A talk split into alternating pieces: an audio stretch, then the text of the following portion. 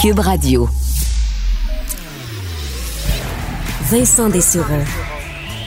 Un animateur pas comme les autres. Il explique et démystifie. Il couvre tous les angles de l'actualité. Cube Radio. Il pense, il analyse, il commente, il partage. Vincent Dessureau. Cube Radio. Bon après-midi, bienvenue à l'émission. Geneviève est absente aujourd'hui. C'est moi, Vincent Dessureau, qui va, bon, qui sera là aujourd'hui. Elle sera de retour sans faute lundi. Euh, petite pause pour elle, alors que la pause euh, ben, n'arrive pas en ce moment à Ottawa parce qu'il y a une intervention policière finalement importante qui est en cours. Euh, on va surveiller tout au long de l'émission. D'ailleurs, Félix Séguin, notre collègue qui est sur place dans les rues, on ira le rejoindre tantôt pour avoir un peu le, bon, le, le, le, pouls de ce qui se passe là-bas directement sur place parce qu'on voit quand même il y a des angles de caméra partout. Là, on est capable de suivre un peu l'opération qui réunit, là, je parle de force importante. Là, on a vu là, des policiers en petit nombre depuis plusieurs jours maintenant qui allaient faire leur tour. On a vu les tracts, les papiers, les avertissements. Euh, là, on sent que ça, ça progresse là, au niveau policier. L'OPP, on a vu la GRC, les policiers d'Ottawa, les policiers de Toronto, la Sûreté du Québec aussi, qui sont en opération majeure en ce moment. Donc là, euh, c'est vraiment l'opération classique. Euh, C'était pas une manifestation banale ou ordinaire depuis 21 jours de par la présence de camions aussi qui ont bloqué complètement le centre-ville d'Ottawa. Mais là, c'est une intervention plus classique. Les policiers savent ce qu'on a à faire. Euh, c'est les lignes de police euh, qui avancent à tous les quelques minutes pour réduire tranquillement, coincer dans un étau euh, les manifestants. moi, bon, j'ai couvert plusieurs manifestations. le printemps érable, les carrés rouges, le G20 qui était à Toronto, un des, des déploiements policiers les plus imposants de l'histoire du pays. Et je peux vous dire, c'est pas, c'est un rappel en voyant les images c'est pas très gros la manifestation des camionneurs euh, en termes d'individus. Et ça, je pense que c'est quelque chose qu'on a oublié au fil euh, des jours. Que les camions, là, avoir un 53 pieds, c'est pas donné à tout le monde. Dans une manifestation étudiante, une manifestation d'altermondialistes au G20, il y avait pas de camions. Là. Mais euh, quand tu vois le nombre d'individus, parce qu'en ce moment, il y a un face-à-face policier entre les manifestants et les policiers en habit anti-émeute, il n'y a pas grand monde. Et hier, j'écoutais la, les diffusions en direct de plusieurs YouTubeurs qui se promenaient dans les rues, souvent bon des gens qu'on laissait circuler parce que c'était des euh, bon des, des manifestants eux-mêmes. Ce que nos médias réguliers ne peuvent plus faire ou presque là, aller couvrir ça parce qu'ils se font euh, rudoyer? Euh, mais on voyait qu'il y, y, a personne. Il y a personne. Je comprends qu'il y a des gens qui sont à l'intérieur de leur camion mais il n'y a pas de monde. Euh, c'est comme un mythe que c'est une espèce de manifestation monstre au centre-ville.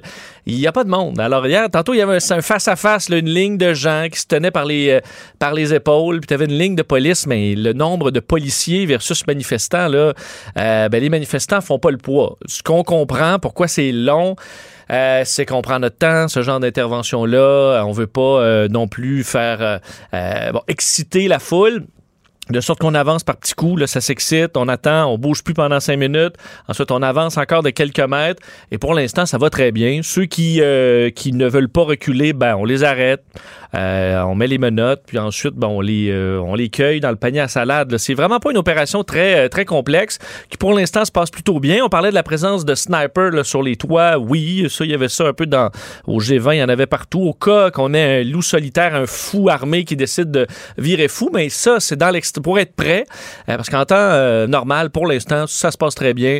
On est avancé. Ce qui sera compliqué, c'est de tasser les camions une fois que les gens seront tassés. Investir aussi des camions où une famille, par exemple, s'est enfermée. Euh, là, ça peut être plus complexe. En même temps, il y a la question des enfants qui a amené beaucoup de doutes sur est-ce qu'on doit intervenir.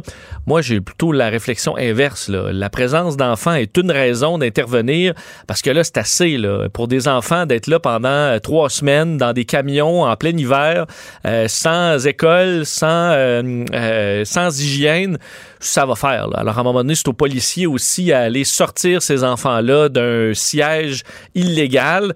Alors, c'est une raison de plus d'intervenir. Ils le font, par contre, plus lentement. Euh, je pense pas qu'ils vont lancer une canette de gaz lacrymogène dans le camion où il y a une famille, mais ça se fait, là. Tu casses la vitre tranquillement, tu retires les gens. Et un des, des questionnements, c'est l'utilisation d'enfants, justement, dans certaines manifestations où on semble vouloir empêcher ainsi l'intervention policière c'est pas chic. Je voyais tantôt des vétérans euh, qui faisaient une ligne. J'espère qu'il y a quelques vétérans là-dedans qui vont aller rappeler aux parents que euh, la guerre, parce qu'eux voient ça comme une grande guerre pour défendre la démocratie, dans une guerre, t'amènes pas tes enfants, là les vétérans qui sont allés en Afghanistan n'amenaient pas leurs enfants là. Alors, euh, je trouve ça euh, assez particulier. D'ailleurs, qu'il n'y ait pas une intervention à l'interne chez les manifestants de regarde. On en a vu quelques-uns, des familles sortir, mais euh, il en reste encore. Et ça va être aux policiers de faire preuve de doigté, mais de les sortir de là le plus vite possible. Alors, on va surveiller ça de minute en minute. Et d'ailleurs, on en parle dans un instant. Cube Radio. Les rencontres de l'art. Chaque heure, une nouvelle rencontre. Nouvelle rencontre. Les rencontres de l'heure. À la fin de chaque rencontre, soyez assurés que le vainqueur, ce sera vous. Cube Radio. Une radio pas comme les autres. Oui, on en parle du côté judiciaire avec Nicole Gibault, juge à la retraite, qu'on rejoint tout de suite. Bonjour, Nicole. Bonjour Vincent. Euh, opération donc majeure en cours et euh, qui amène des arrestations. on en voit de plus en plus. Dans le courant de la nuit, il y a eu l'arrestation, on connaît bien Tamara Litch, là, euh, bon, qui fait partie des organisateurs. Pat King, l'un d'entre eux aussi, a été arrêté dans les dernières minutes. La plupart font un peu un spectacle avec ça sur YouTube aussi. Là, leur diffusent leur, arrestation sur les, les réseaux sociaux. Chris Barber aussi, qui a été arrêté dans les dernières heures. Donc, à la fois, ces gens-là, Nicole, et ceux qui vont résister à cette ligne policière, qui se font cueillir là, un peu partout euh, au fil des minutes et qui vont se retrouver dans le panier à salade. Euh, ils font face à quoi au niveau judiciaire? Ben, il peut y avoir beaucoup euh, d'accusations de portée en vertu du code criminel. Plusieurs, c'est assez évident. Euh, plusieurs ont été dénoncés sur les réseaux sociaux en disant qu'ils avaient été euh, mis en état parce qu'il faut, quand on arrête quelqu'un, il faut lui dire pourquoi. Donc, ils ont effectivement euh, indiqué par différentes personnes la raison d'avoir incité, par exemple, à commettre des actes criminels, c'est-à-dire des méfaits, troubler l'ordre public, mais il y a aussi quelque chose d'assez. Puis méfaits, là, on s'entend, c'est c'est sûr que ça va tourner autour de c'est quoi un bien, parce que là, prendre les biens, les biens, les rues d'une ville, euh, bloquer des accès, etc. Alors, c'est, c'est, c'est tout compris dans, dans le large définition de bien. C'est sûr, on verra fort probablement beaucoup de contestations ou de défense de certains sur le mot on n'a rien fait, on était pacifique, on a le droit, etc. On, les, mais, mais pour le moment, on n'en est pas là. On parle même pas de défense potentielle. On dit écoutez, vous êtes arrêté, vous êtes en illégalité et faut jamais oublier, Vincent, pardon, faut jamais oublier, euh, Vincent, qu'il y a des ordonnances du tribunal. Il y a des injonctions, pas juste une à Ottawa, là, présentement, il y a quelques injonctions, au moins deux que je connais, ça, en ce qui est trait au compte de banque, puis euh, également sur euh, le bruit, puis etc. Ben, jusqu'à date, et de, ne pas euh, évidemment troubler la paix et de s'enlever de, de, ces endroits-là. Là, bon, il y a plusieurs choses qui attirent mon attention en disant, ben, écoutez, à chaque fois, quiconque là, désobéit, que ce soit une injonction, parce qu'une injonction, ça touche bien du monde, des klaxonneurs, puis etc. Alors, euh, ils peuvent effectivement faire face à des accusations. C'est prévu, pas juste, euh, c'est pas juste civil. C'est prévu dans le code criminel que si tu désobéis à une ordonnance légale donnée par un tribunal, mm. ben c'est en euh, une infraction. Alors, ils ont beaucoup d'outils les policiers pour les mettre en accusation. puis ça va être réglé devant une cour, on le sait. Là. Pour le moment, c'est la mise en accusation en fonction des lois municipales, provincial, fédéral, code criminel. Alors, il y, en a beaucoup. Mais quand on les met en accusation au niveau euh, criminel, euh, Vincent, c'est une obligation parce que ben, entrave aussi, j'oubliais la, la, principale. Oui, ce qu'on va voir beaucoup aujourd'hui, sûrement. Ben, c'est sûr. S'il y en a qui causent des entraves au travail des policiers, les autres peuvent bien dire ce qu'ils veulent. Non, on n'entrave pas, on est pacifique, on fait ci, on fait ça, mais eux, ils ont un travail à faire, ces policiers-là. Et ils, ils prendront, on, verra les conséquences par la suite, mais pour le moment, ça devient une entrave. Alors, l'entrave en question, s'ils sont accusés de ceci, ben, c'est au code criminel, puis tout ce qui est au code criminel ça prend une comparution dans les 24 heures. C'est une obligation. On n'a pas le choix. Le code criminel dit lorsque vous êtes arrêté, vous avez le droit à l'avocat, on va vous euh, donner vos droits, le service d'un avocat. Si vous n'êtes pas capable, il y aura l'aide juridique. C'est la même chose d'un bout à l'autre du Canada, le code criminel. Alors que ce soit juste l'autre côté de la rivière chez nous, là, ou, n'importe où. Donc, euh, ils, ils, devront comparaître là, euh, ils sont mieux d'avoir appelé quelques, quelques juges de paix. Oui, ben c'est ça, c'était ma, ma, prochaine question, parce qu'on a quand même déjà vu ça, des, des opérations euh, policières majeures là, dans des manifestations qui mènent à beaucoup d'arrestations. Je pense qu'il n'y en aura pas beaucoup par rapport à ce qu'on a connu dans euh, le printemps érable où je parlais du G20, moi, où c'était les gymnases, là, plein, plein de jeunes fraîchement arrêtés. le système gère ça comment, un, un tel arrivage d'accusés de, d'un seul coup? Ben, ça dépend. Est-ce qu'ils sont accusés? Oui, ils sont accusés un à un. Il faut les gérer un à un. Ils n'ont pas le choix. Euh, j'ai vu des gens accusés de façon globale et là, il y avait une globalité dans, dans, dans, la comparution, c'est-à-dire tous accusés d'une infraction, de complot ou d'incitation, tout, le monde ensemble. Il y, a, il y a différentes façons. Mais on va juste s'arrêter au fait que lorsqu'une personne est arrêtée, elle a le droit de comparaître dans les 24 heures. Comment le gérer? Ben, c'est sûr que lorsqu'on voit, parce que moi, je le, je, je, comme je dis, je suis de l'autre côté de la rivière, je le regarde se développer euh, comme tout le monde euh, en direct et, et semble quand même extrêmement bien organisé. On, a, on, on, voit qu'ils avancent tranquillement, sans, sans, sans toutefois euh, faire des éclats. Là. Ils avancent tranquillement. Et ça, en, pour moi, ça veut dire qu'ils sont organisés non seulement au niveau de la police, non seulement au niveau des arrestations, non seulement au niveau des véhicules, parce qu'il fait très froid, on ne peut pas laisser des gens ad vitam aeternam sur le coin d'une rue, parce que ça non plus, ce ne serait pas accepté. Euh, alors, ils sont organisés assez bien, merci. Ouais, ils ont eu le temps aussi, là. Ils ont eu le temps, exactement. tu as tellement raison. Alors, ils ont eu le temps, et, et ceci dit, moi, je, je présume que les cours et les, les, les, différents juges qui sont monopolisés. Là. Parce euh. que oui, ça se fait. Là. C'est, clair. Moi, je l'ai vu. Tu sais, Vincent, quand il y avait eu euh, M. Bush qui était venu dans la région, là. Oui. Alors, moi, mon bureau est au-dessus de, de, de, directement sur la rue Laurier, là, et on voyait les tas de manifestants, etc. Ben oui, il y en a eu des arrestations et on avait mobilisé un paquet de personnel puis de juges au, dans ce que j'appelle les au cas là.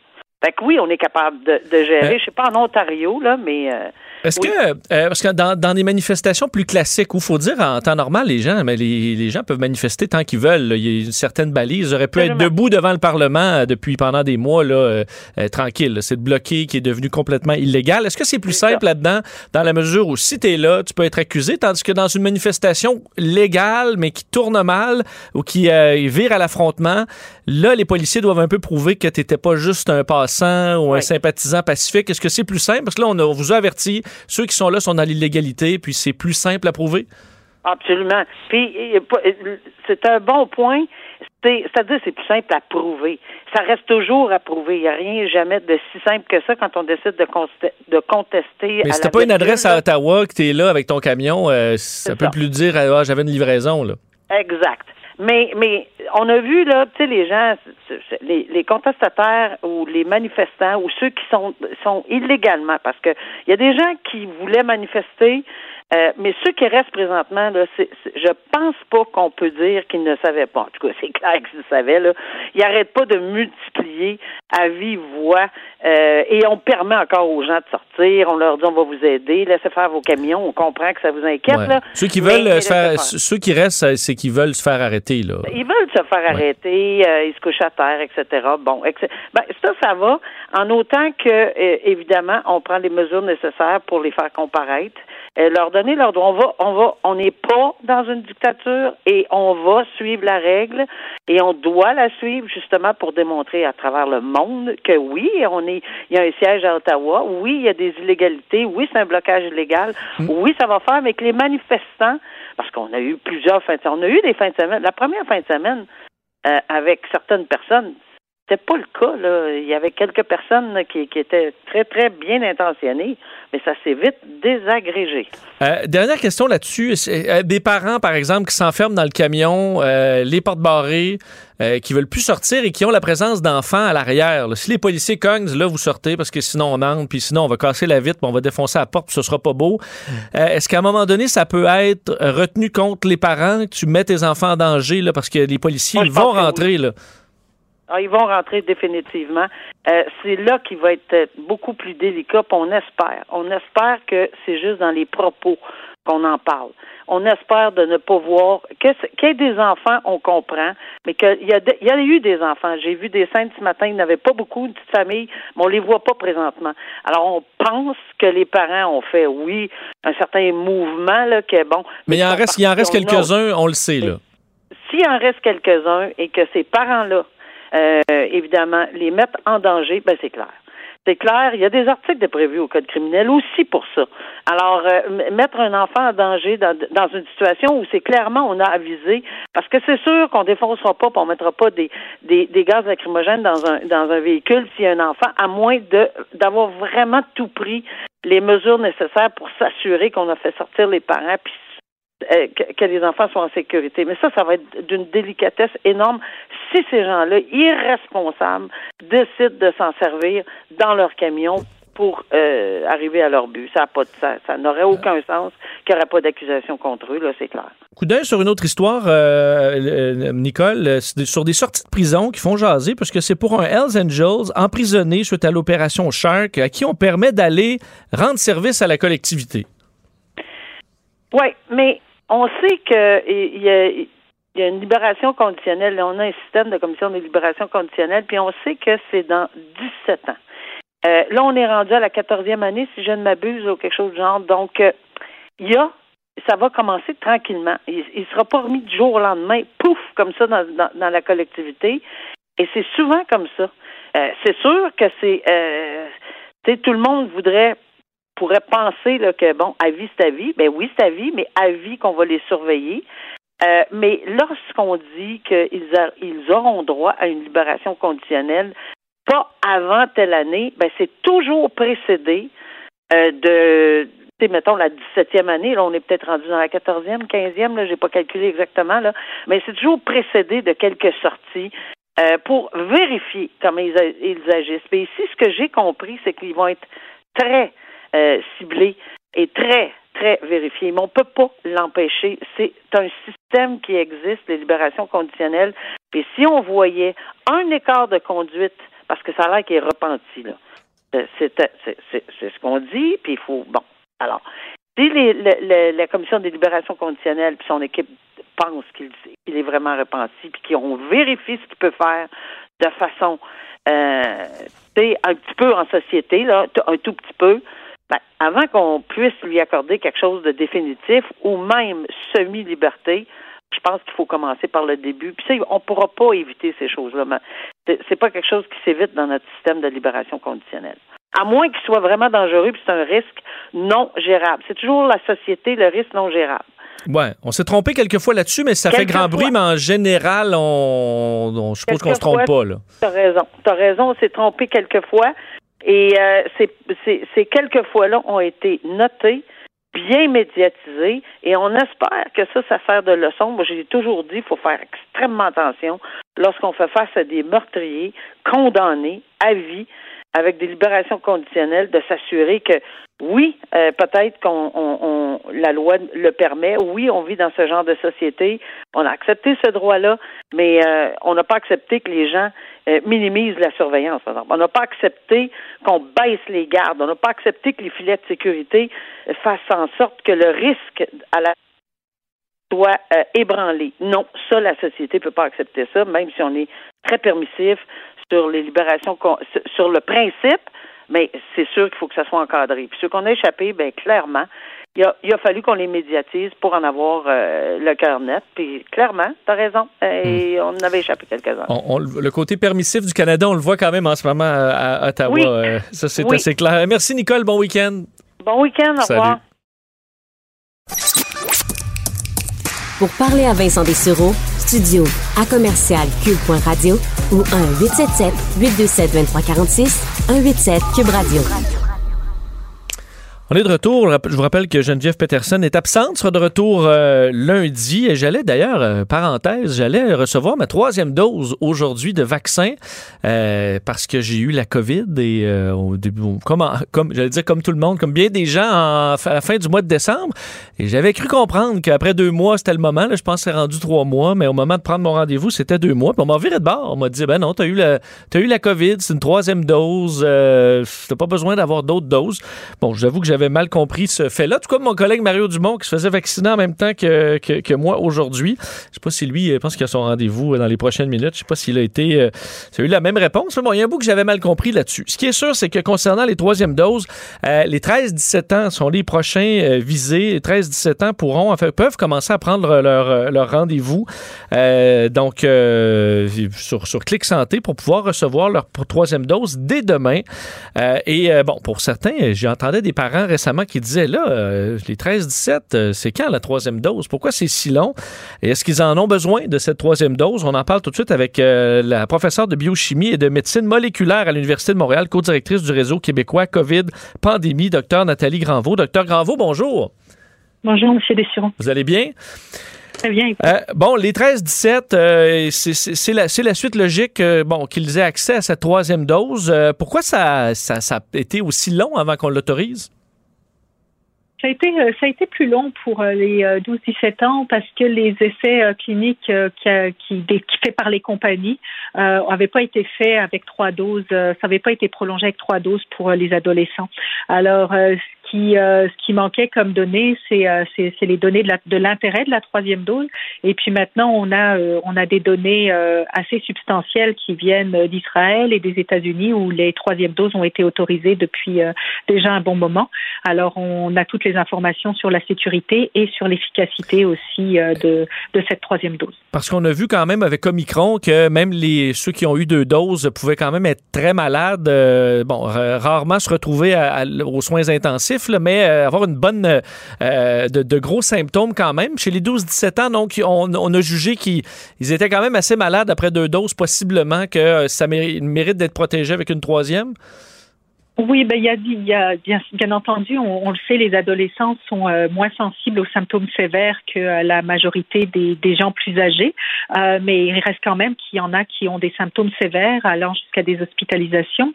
Et puis on a aussi la perspective de la Covid longue qui qui est pas négligeable et donc quand on est infecté, ben, c'est un risque de développer de la Covid longue, qui serait avec des symptômes assez débilitants pendant pendant de longues périodes. Et pour des adolescents, c'est pas quelque chose qu'on aimerait recommander.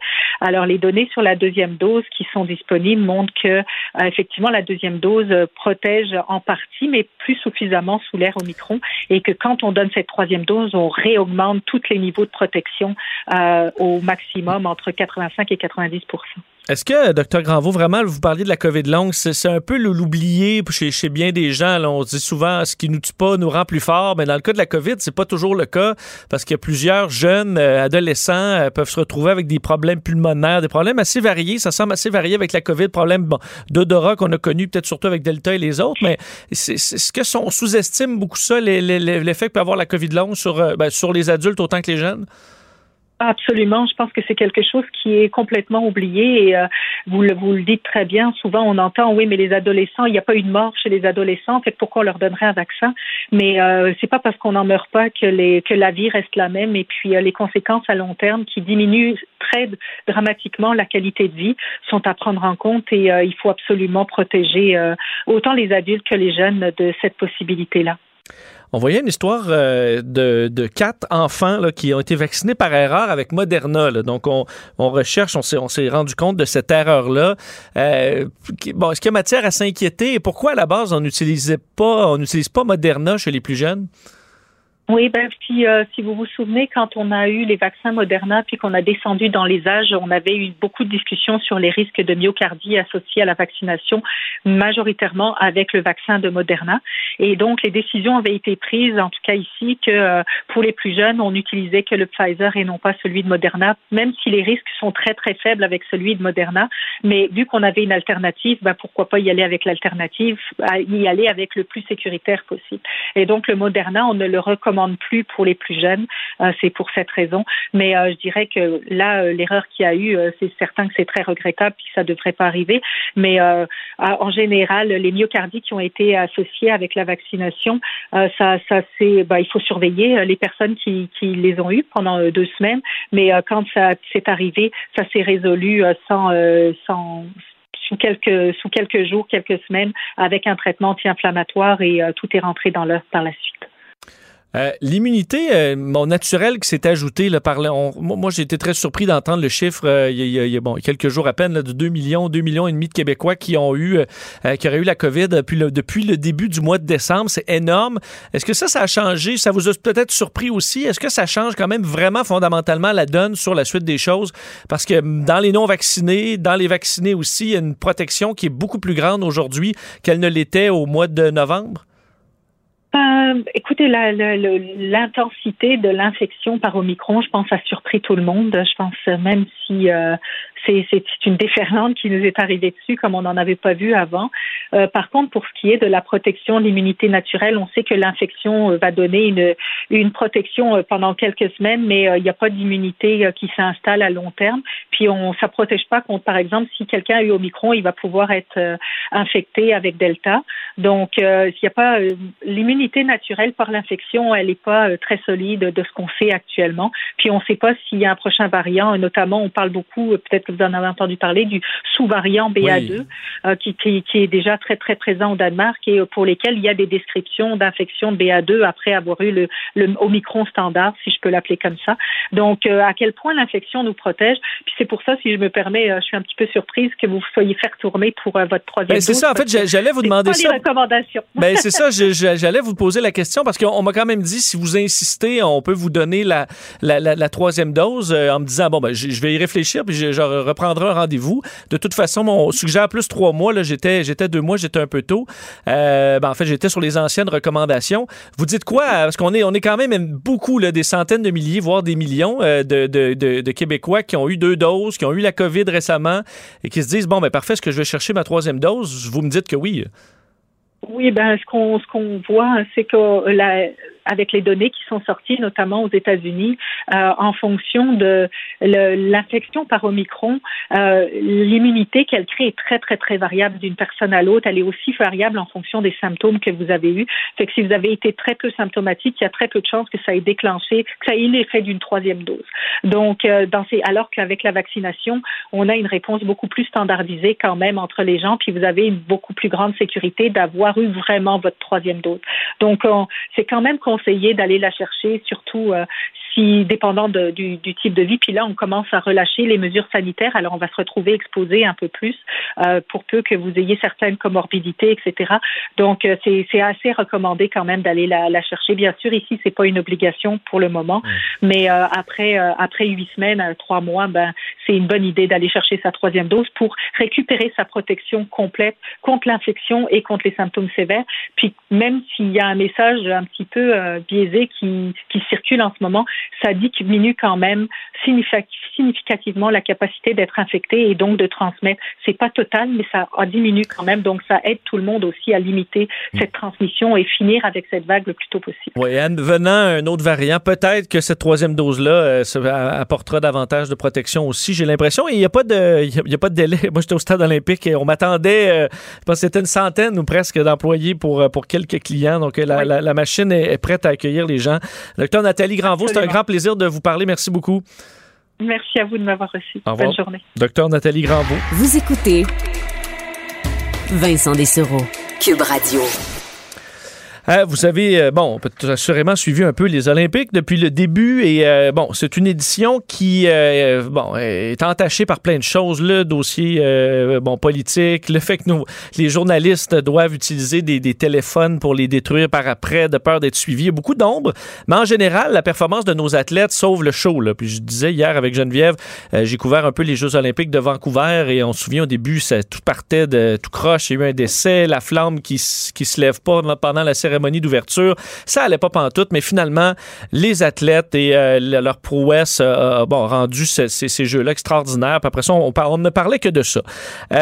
Est-ce que ce sera le cas cette année avec euh, les Jeux de Pékin qui sont assombris, on dirait, par toujours un nouveau nuage? Et là, euh, ben, qui touche euh, la performance d'athlètes aussi. Vous avez vu le cas de cette jeune patineuse russe dont on a beaucoup parlé cette semaine avec un cas de dopage, bon, qui datait du mois de décembre, dont on apprend l'existence uniquement dans les derniers jours. On suspend, bon, si elle avait, s'était retrouvée sur le podium cette semaine, on l'aurait, bon, mis en attente. Il n'y aurait pas eu de cérémonie. On lui aurait donné sa médaille par après. Mais là, les yeux du monde étaient tournés vers elle. Elle s'est effondrée euh, sur la glace. C'était euh, pénible à voir et euh, beaucoup de questions qui, bon, qui, viennent avec tout ça sur à la fois la gestion du dopage chez les Russes, le CIO, le fait qu'elle a seulement 15 ans. On se dit, OK, ben, la culture du sport, c'est ce qu'on veut voir dans les Jeux olympiques, avoir les yeux brillants, donner le goût aux jeunes de faire du sport. Est-ce qu'on a dévié de ça un peu dans ces, ces jeux en ce moment? on en parle. Je suis très ravi d'avoir de, de, cet invité que j'ai déjà regardé moi aussi avec les yeux remplis d'étoiles au jeu de Barcelone. J'étais un peu jeune, mais je me souviens bien d'Atlanta en 96, par contre. Double médaillé olympique en, en natation synchronisée et conférencière Sylvie Fréchette qui est en ligne. Sylvie Fréchette, bonjour. Bonjour. Euh, bon, longue introduction pour mettre un peu les gens en contexte qui n'ont pas suivi les Olympiques cette année. Euh, mais je dois vous demander, vous, vous, êtes, euh, vous, vous, entraînez entre autres des jeunes, vous connaissez plein de jeunes athlètes. Ça vous a fait quoi cette semaine de voir cette, cette jeune athlète russe au cœur d'une controverse mondiale s'effondrer comme ça sur, sur la glace pendant sa, pendant sa routine? très sincèrement, j'ai pas été capable de regarder toute sa routine ça a été euh, c'est fou hein parce que c'est c'est pas mon sport malgré que j'aime tous les sports la, la majorité.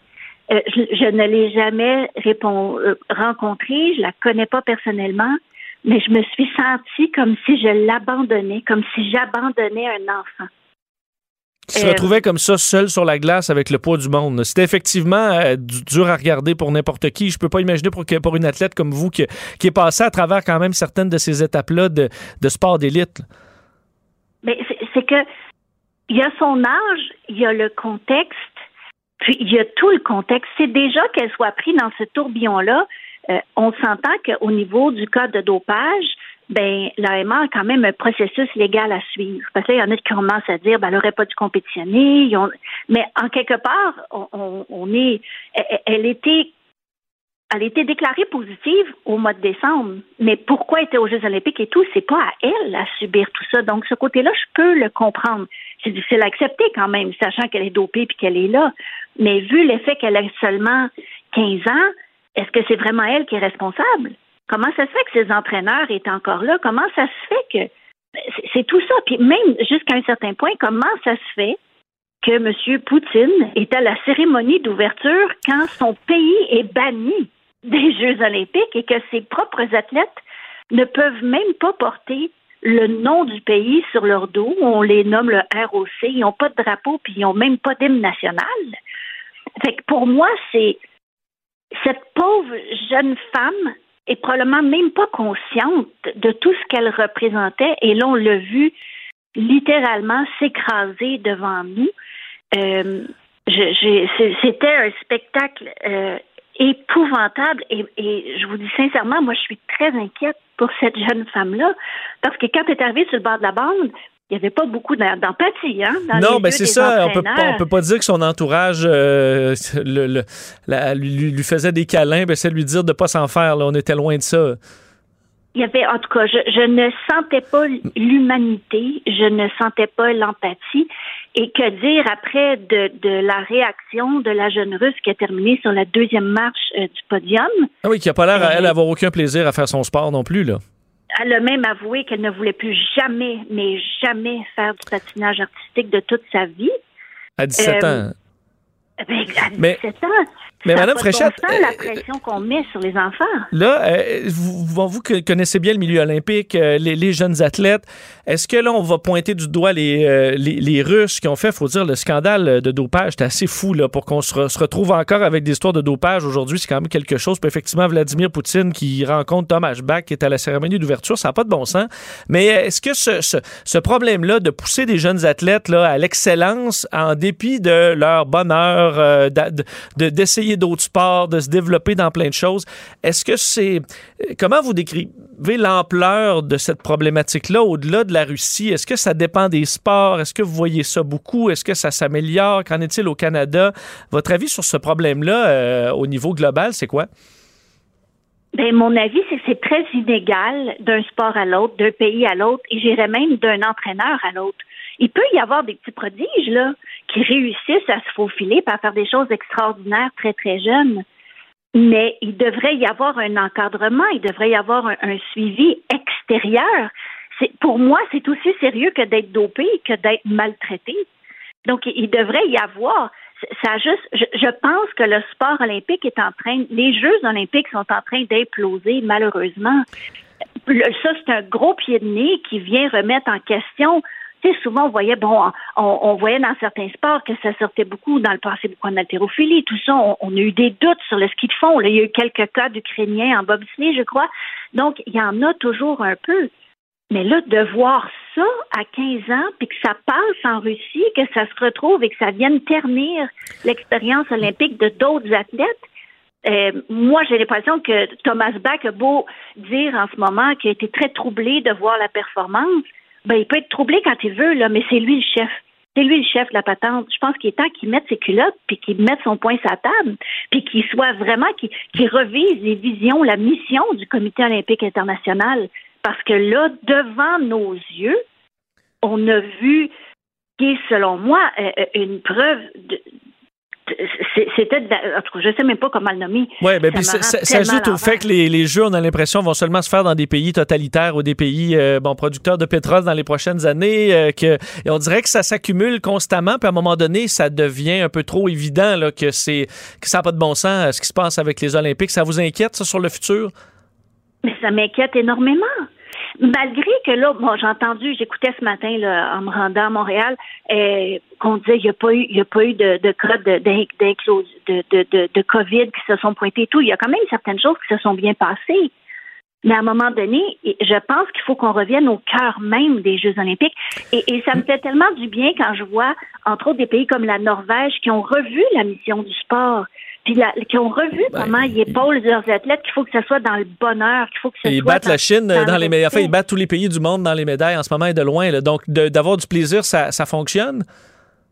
Mais moi, je ne comprends pas comment on peut se rendre aux Jeux olympiques et s'entraîner autant d'années si on n'a pas un minimum de plaisir, un minimum de respect.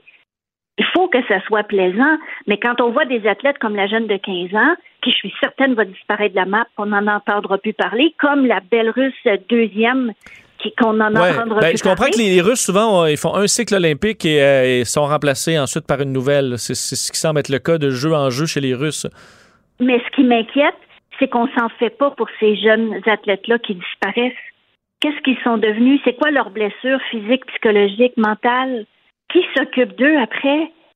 C'est comme, si on c'est comme si on traitait les athlètes comme des vieux bossales. Va performer, puis après ça, euh, va à l'abattoir. C'est pas ça le, principe des Jeux olympiques. Est-ce a quand même aussi, euh, bon, Madame Fréchette, euh, une espèce d'obsession de la médaille? Pour les pays? Je comprends que c'est belle fun d'être haut dans les médailles, mais je veux que la Norvège soit numéro un. Euh, demain matin, le système de santé va pas mieux. Je pense qu'il va bien en Norvège, là, mais je veux dire, c'est pas relié à leur nombre de médailles olympiques. la vie, c'est le fun, là, mais c'est deux semaines aux quatre ans. Là, à un moment donné, il faut pas virer fou. avoir une culture du sport positive chez les jeunes qui peuvent essayer plein de sports, n'ont pas besoin d'être le numéro un mondial pour être en santé. Est-ce qu'on se trompe un peu dans la culture de la médaille? Ben, en fait, moi, je vois des points d'espoir. je, suis quelqu'un qui est extrêmement optimiste, là, fait que je me dis toujours ça va changer, ça va changer. Et moi, ce, que je me raccroche le plus de ces jeux, c'est Laurent Dubreuil, qui est arrivé quatrième. Puis il a dit J'étais heureux hier, pas de médaille. C'était magnifique sa phrase. J'étais heureux, j'avais pas de médaille, puis j'en ai pas, puis j'étais encore heureux. C'était magnifique, ça. Mais, mais il a le droit d'être déçu. Mais en même temps, la Terre continue à tourner. Il n'y a pas de mort, pas de blessés. Là, on s'entend. La vie continue. Mais on a le droit de vouloir aller aux Jeux Olympiques. On a le droit de vouloir une médaille. C'est sain. C'est sain pour une station de radio de vouloir augmenter ses codes d'écoute. C'est sain pour, tu comprends, on, a le droit d'être compétitif, de vouloir s'améliorer, de sortir de la boîte, de provoquer, d'être les meilleurs. C'est dans la nature humaine. Mais à quel prix? Il faut qu'on remette les choses en perspective. Et, et, pour moi, là, le Comité international olympique a une responsabilité directe sur le bien-être de cette pauvre enfant qu'on a vu s'écrouler sous nos yeux. C'est, je, je suis à l'envers de cette situation-là c'est épouvantable. C'est peut-être au moins un dossier qui était, tellement euh, visible et choquant que ça va peut-être réveiller les esprits, quoique le dernier dossier de dopage était tellement choquant aussi chez les Russes. Mais bon, peut-être qu'en s'accumulant, il y aura quelques changements. C'était bon, je suis sûr que vous êtes tellement extraordinaire comme entraîneur. Euh, les ceux, et, bon, et celles qui travaillent avec vous sont, sont choyés. Sylvie Fréchette, merci infiniment d'avoir été là. Ça me fait plaisir. Bonne journée. Sylvie Fréchette, double médaillée olympique en natation synchronisée et conférencière. On vient. Cube Radio. Cube Radio. Cube Radio. Pour comprendre même les dossiers les plus compliqués, Vincent Dessereau. On est de retour alors qu'on surveille toujours ce qui se passe à Ottawa, faire un petit suivi là, alors que l'opération est en cours. Euh, des policiers, il faut dire opération massive, euh, coordonnée, conjointe là, de l'OPP. On voit la GRC, les policiers d'Ottawa, les policiers de Toronto également qui sont entrés euh, bon, dans l'arène. dans l'arène, les policiers de la Sûreté du Québec aussi qui tiennent une bonne ligne de front. Et là, tout le monde avance tranquillement. Toutes les quelques minutes, il y a bon, quelques pas qui se font. je voyais plusieurs arrestations et entre entre autres, on commence les interventions dans les véhicules, parce que certains se sont enfermés dans leur camion, dans leur véhicule, dans leur fourgonnette. Euh, là, j'en ai vu, on pouvait assister avec sur les caméras au moins une intervention où euh, le monsieur, dans un beau euh, bon, un VUS flambant neuf, qui voulait pas sortir, ben le policier, il a juste cassé la vite. Là. Alors, on est, on est rendu là avec l'espèce de petits poinçons, là, ça fait même juste un million de petits éclats. Euh, il avait l'air fâché, mais là, on peut pas. Combien de fois va falloir le dire? Si tu veux sauver tes fenêtres de char, ben sors. Et euh, j'ai hâte de voir parce qu'ensuite tu dis euh, combien de temps le véhicule va rester là, peut être fortement endommagé. donc, il se fait arrêter ensuite avec le sourire parce qu'on comprend que les gens qui restent là pour l'instant, c'est des manifestants qui cherchent à se faire arrêter. La plupart sont en web diffusion sur sur YouTube, font leur spectacle comme ça. Donc, c'est attendu. Là. Les policiers savent aussi euh, euh, à quoi ils ont affaire. Alors, on voit les arrestations pour l'instant se passent plutôt bien. Il y en a qui font leur spectacle, se couchent au sol. À un moment donné, bon, les policiers les cueillent les uns après les autres. Donc, c'est une opération quand même assez classique jusqu'à maintenant. Euh, et on voit pas, je pense, en raison de la présence d'enfants, il n'y a pas de gaz lacrymogène, pas vu de balles de plastique, quoi que ce soit. En même temps, on n'en a peut-être même pas besoin. Et une des raisons de ça, c'est qu'il n'y a pas beaucoup de monde. C'est quand même un rappel, je faisais en introduction, ils sont pas beaucoup, là. C'est quand même assez particulier qu'on ait donné 22 jours euh, à ces gens-là. On a, en quelque sorte, on a donné beaucoup de pouvoir euh, et euh, c'est peut-être un des revers qu'on va subir. C'est beau de dire on va être patient, on veut s'assurer qu'il n'y ait pas de violence et tout ça, mais tu viens de dire à tout le monde, ben, vous pouvez bloquer, là, puis regarde, on est, les policiers sont complètement débordés à la moindre manifestation. ben, ça devrait pas être le cas parce que pour l'instant, l'opération se passe très bien. Ils auraient pu faire ça le jour 2 et il n'y aurait pas eu de problème. on verra à la fin quand il y aura le noyau très dur, mais les policiers sont euh, armés, euh, des boucliers, les casques. Euh, je vois pas vraiment à quel point le rapport de, force n'est pas complètement du côté des policiers. On voit le cœur, là, où il y a le centre, là, il y a quelques centaines de manifestants.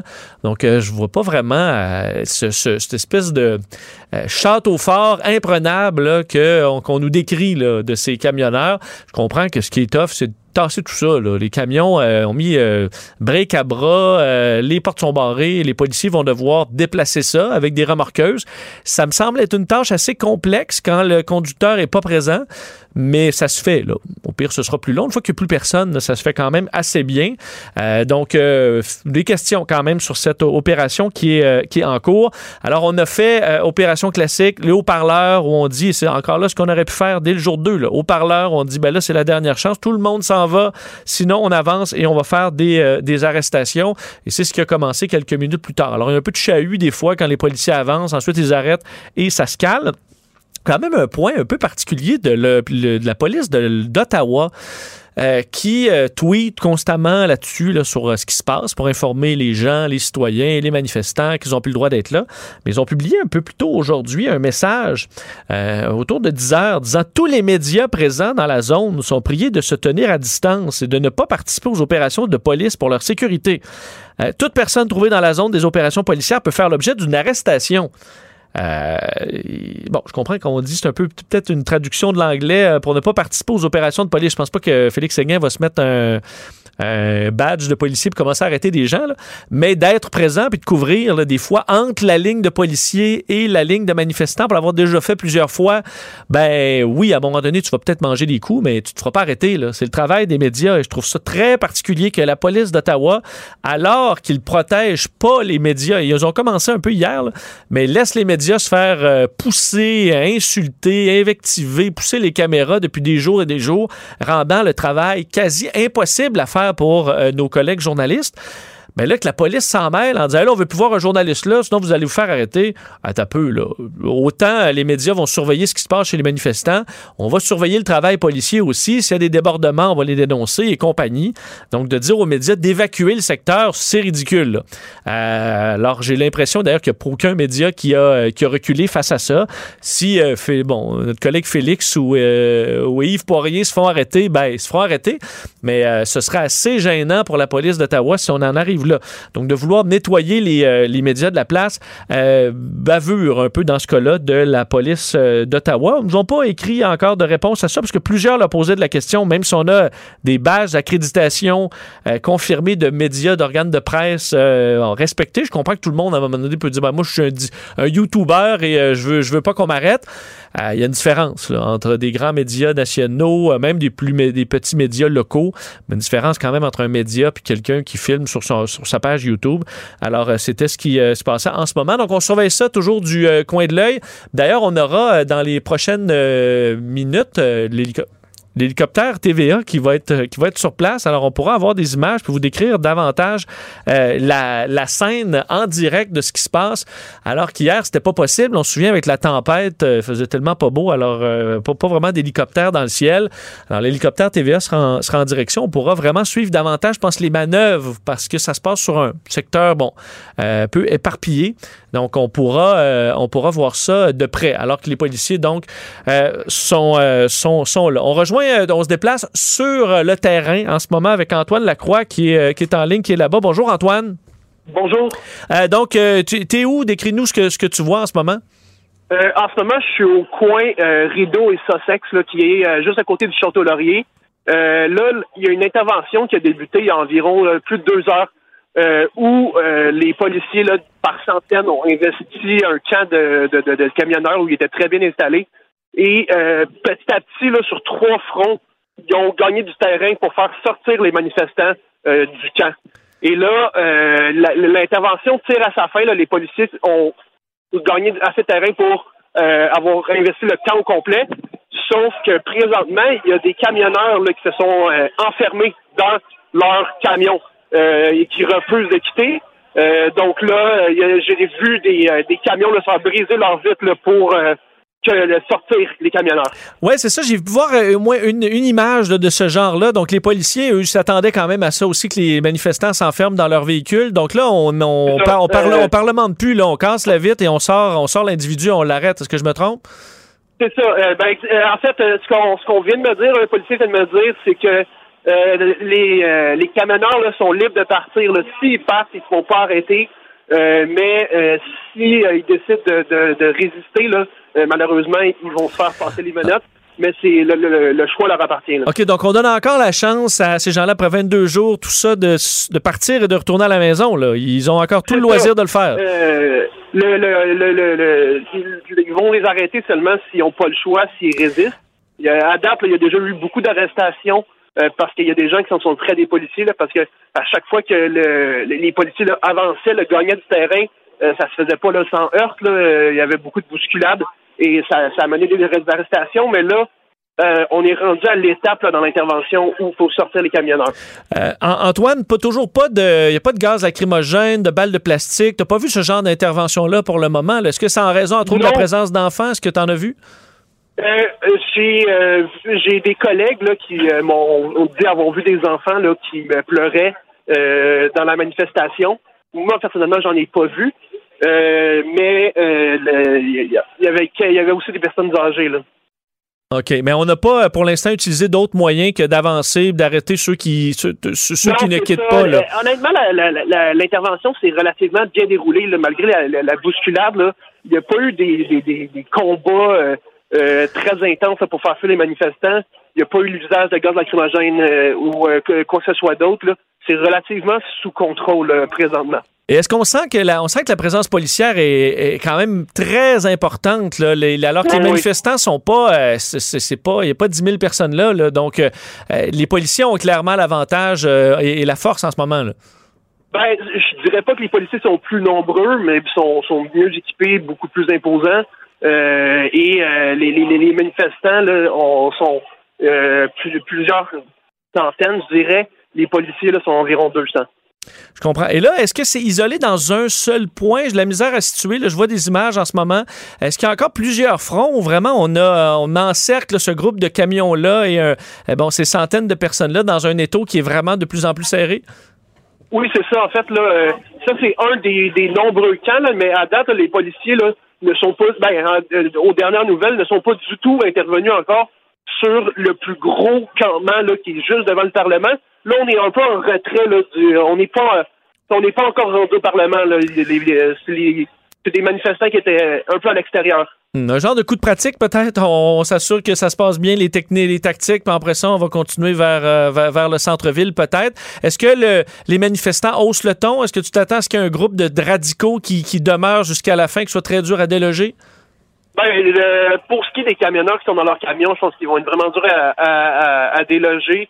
Puis la plupart des manifestants avec qui j'ai parlé, là, n'avaient euh, pas l'intention de partir, euh, disaient que ça leur dérangeait pas de se faire arrêter. Fait que c'est sûr qu'il y, y, a des personnes qui vont rester jusqu'à la toute fin, ça c'est sûr. Et en terminant, euh, je, disais que la police d'Ottawa a demandé aux médias de quitter. Euh, j'ai pas l'impression que vous avez obtempéré à ça. Est-ce qu'on vous empêche de faire votre travail chez les policiers?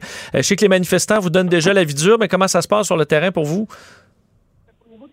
Honnêtement, j'ai pas de, de, reproches à leur faire. Là. On leur montre notre carte de presse, puis nous permettent de passer, puis de ne pas se faire arrêter. c'est sûr qu'ils nous demandent de circuler, là, mais euh, il n'y a pas vraiment eu d'entrave au niveau euh, du travail de la presse euh, de la part des policiers, ce qui est quand même une bonne nouvelle pour qu'on puisse faire le travail.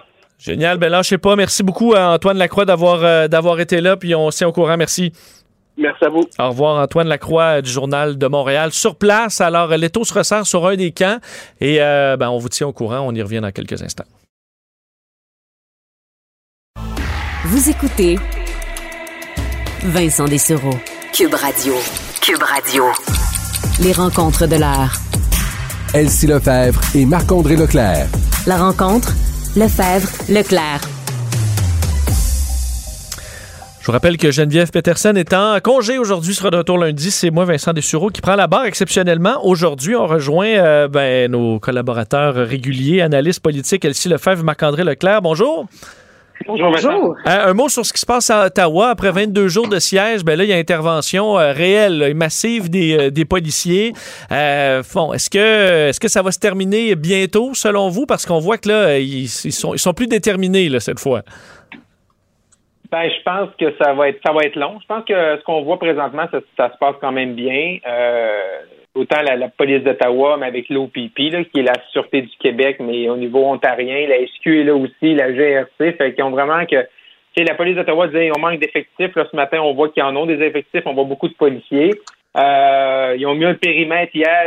Euh, vraiment, on sent que pour la première fois depuis 22 jours, là, vraiment, euh, les forces policières euh, vraiment prennent le contrôle du centre-ville, mais ça va être long, là, parce que quand on regarde des images, autant de disperser, disperser les gens, les sortir du périmètre, que d'enlever les camions qui sont encore sur la rue Wellington. Là, ouais. Ça va être long aussi parce qu'ils prennent, euh, pour le remorquage, c'est sûr que c'est long, là, mais ils prennent aussi leur temps, s'assurent qu'il n'y a pas de problème, avance de quelques pas, on s'arrête 5-6 minutes, on veut pas exciter la foule inutilement, donc c'est une opération qu'on veut prendre une bouchée à la fois, j'ai l'impression.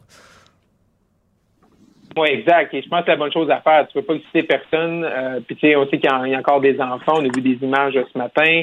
Fait que, tranquillement, de sortir ces gens-là, surtout quand il y a des, il y a des tout petits proches. Fait que je pense que c'est la bonne, c'est la bonne approche. C'est pas une question de temps. C'est pas, pas, c'est pas important présentement que le centre-ville soit euh, réouvert demain matin à 8 heures. C'est pas ça l'important, c'est que dans les prochains jours, qu'en début de semaine, euh, qu'il n'y ait pas de nouveaux manifestants qui reviennent dans la ville. je pense que c'est la bonne chose à faire, euh, mais ça va, ça va être long. Là. on voit qu'est-ce qui reste en termes d'effectifs de gens, de camions, de gens sur le terrain, là, on voit bien que c'est pas demain matin, là, 8 heures, qu'on va aller se promener sur la rue Wellington devant le Parlement euh, sans encombre. Est-ce que euh, si Marc-André, Justin Trudeau aimerait quand même ça que ça dure peut-être jusqu'à lundi aussi?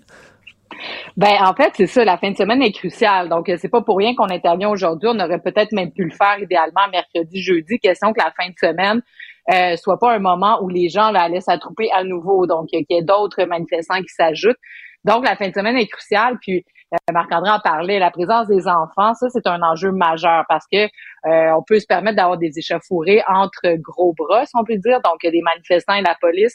Mais quand on voit des images où là il y aurait des enfants, ben ça, ça peut faire le tour du monde puis marquer l'imaginaire collectif. Donc c'est une chose de libérer la rue aujourd'hui, mais qu'est-ce qui va rester à long terme de ce conflit-là? Donc c'est aussi ça euh, auquel les policiers euh, doivent penser, mais surtout au niveau politique. Tu sais, qu'est-ce que ce sera la suite? Parce qu'une fois que ces gens-là sont partis, il y a quand même un mouvement politique qui s'est créé à travers ça avec quelques personnalités politiques qui les soutiennent. Mais est-ce que sur les enfants, parce qu'on parlait avec euh, tantôt avec Antoine Lacroix qui est sur place, puis encore en ce moment, l'endroit où on ceinture là, un des camps, euh, les, les, les, camionneurs, les derniers restants, on leur dit vous pouvez encore quitter, puis on vous arrête pas là. On, vous pouvez encore quitter. Donc quelqu'un qui reste avec sa famille dans son camion malgré tout, à un moment donné, c'est un peu le travail des policiers de sortir de là. Les enfants aussi, ça, ça inverse pas le, euh, le, la réflexion de dire ben là c'est le temps pour les policiers de, pas de ne pas intervenir parce qu'il y a des enfants, mais d'intervenir parce qu'il y a des enfants? Effectivement, je pense qu'il n'y a, pas un manifestant là, présentement là, qui soit là avec ou, sans avec ou sans ses enfants qui peut dire j'ai pas été avisé. Là. Je veux dire, la, la police d'Ottawa ce matin mettait sur les médias sociaux, c'est comme votre dernière chance. Sortez du périmètre. On est un périmètre, il est clair, voici la carte, sortez du périmètre. Ces gens-là mettent en danger leurs enfants en toute connaissance de cause. C'est ça. Là, là, il n'y a pas personne qui peut dire, mon Dieu, la police est là, qu'est-ce qu'ils font là, là? Je veux dire, non. Ils savent qu'ils n'ont pas le droit d'être là. là, c'est clair. Euh, c'était clair hier avec le chef de police intérimaire. C'est clair ces médias sociaux ce matin, très tôt, que, OK, là, si vous êtes dans le périmètre, on va vous arrêter. Fait que, vous avez comme une dernière chance. C'est comme la dernière des dernières des dernières chances. Ils ont donné des, feuilles, des lettres cette semaine. Fait que ces gens-là, ils savent. Fait que ceux qui sont encore là, ceux qu'on voit encore sur les images présentement au centre-ville d'Ottawa, sont là en connaissance de cause. ils savent que hmm. la fin peut, peut, peut, peut, être difficile pour eux. On surveille ça de, de, minute en minute. Elsie, euh, changement de sujet pour parler un peu. On parlait d'enfants, on parler des jeunes euh, qui, euh, qui quittent vers le cégep après le secondaire. Il y aura le palmarès des cégeps demain dans le journal. Toujours intéressant de suivre ça. et il y a des, des faits intéressants qui ressortent de ça, particulièrement le rapport Goffey qui, qui passe au niveau collégial. Effectivement. Donc, euh, ça va être à suivre demain euh, dans le journal de Montréal et Québec. Mais l'élément important, c'est que cette année, on fait ressortir certaines données, notamment euh, des données genrées par rapport aux garçons et aux filles. On a parlé souvent dans notre société de la place des femmes, la place des femmes en politique, la place des femmes dans le secteur de l'économie, dans les postes décisionnels. Et on a vu la croissance des femmes sur les bancs universitaires, dans les études. Mais là, ce qu'on se rend compte, on en a parlé souvent du décrochage des garçons, euh, au secondaire, notamment des difficultés d'apprentissage. Mais là, on voit des chiffres, euh, des chiffres qui sont vraiment préoccupants par rapport à la fréquentation des garçons au cégep. Puis euh, dans, dans la donnée qui, marque le plus, c'est de c'est sur 100 filles qui s'inscrivent, par exemple. Il y en a 75 euh, qui, qui, terminent leur secondaire, pardon. Il y en a 75 euh, qui vont s'inscrire au cégep et 52 qui vont être diplômés. Donc ici, c'est quand même problématique du côté des filles aussi, ceci dit, parce que tu as seulement 50 de, de, filles diplômées.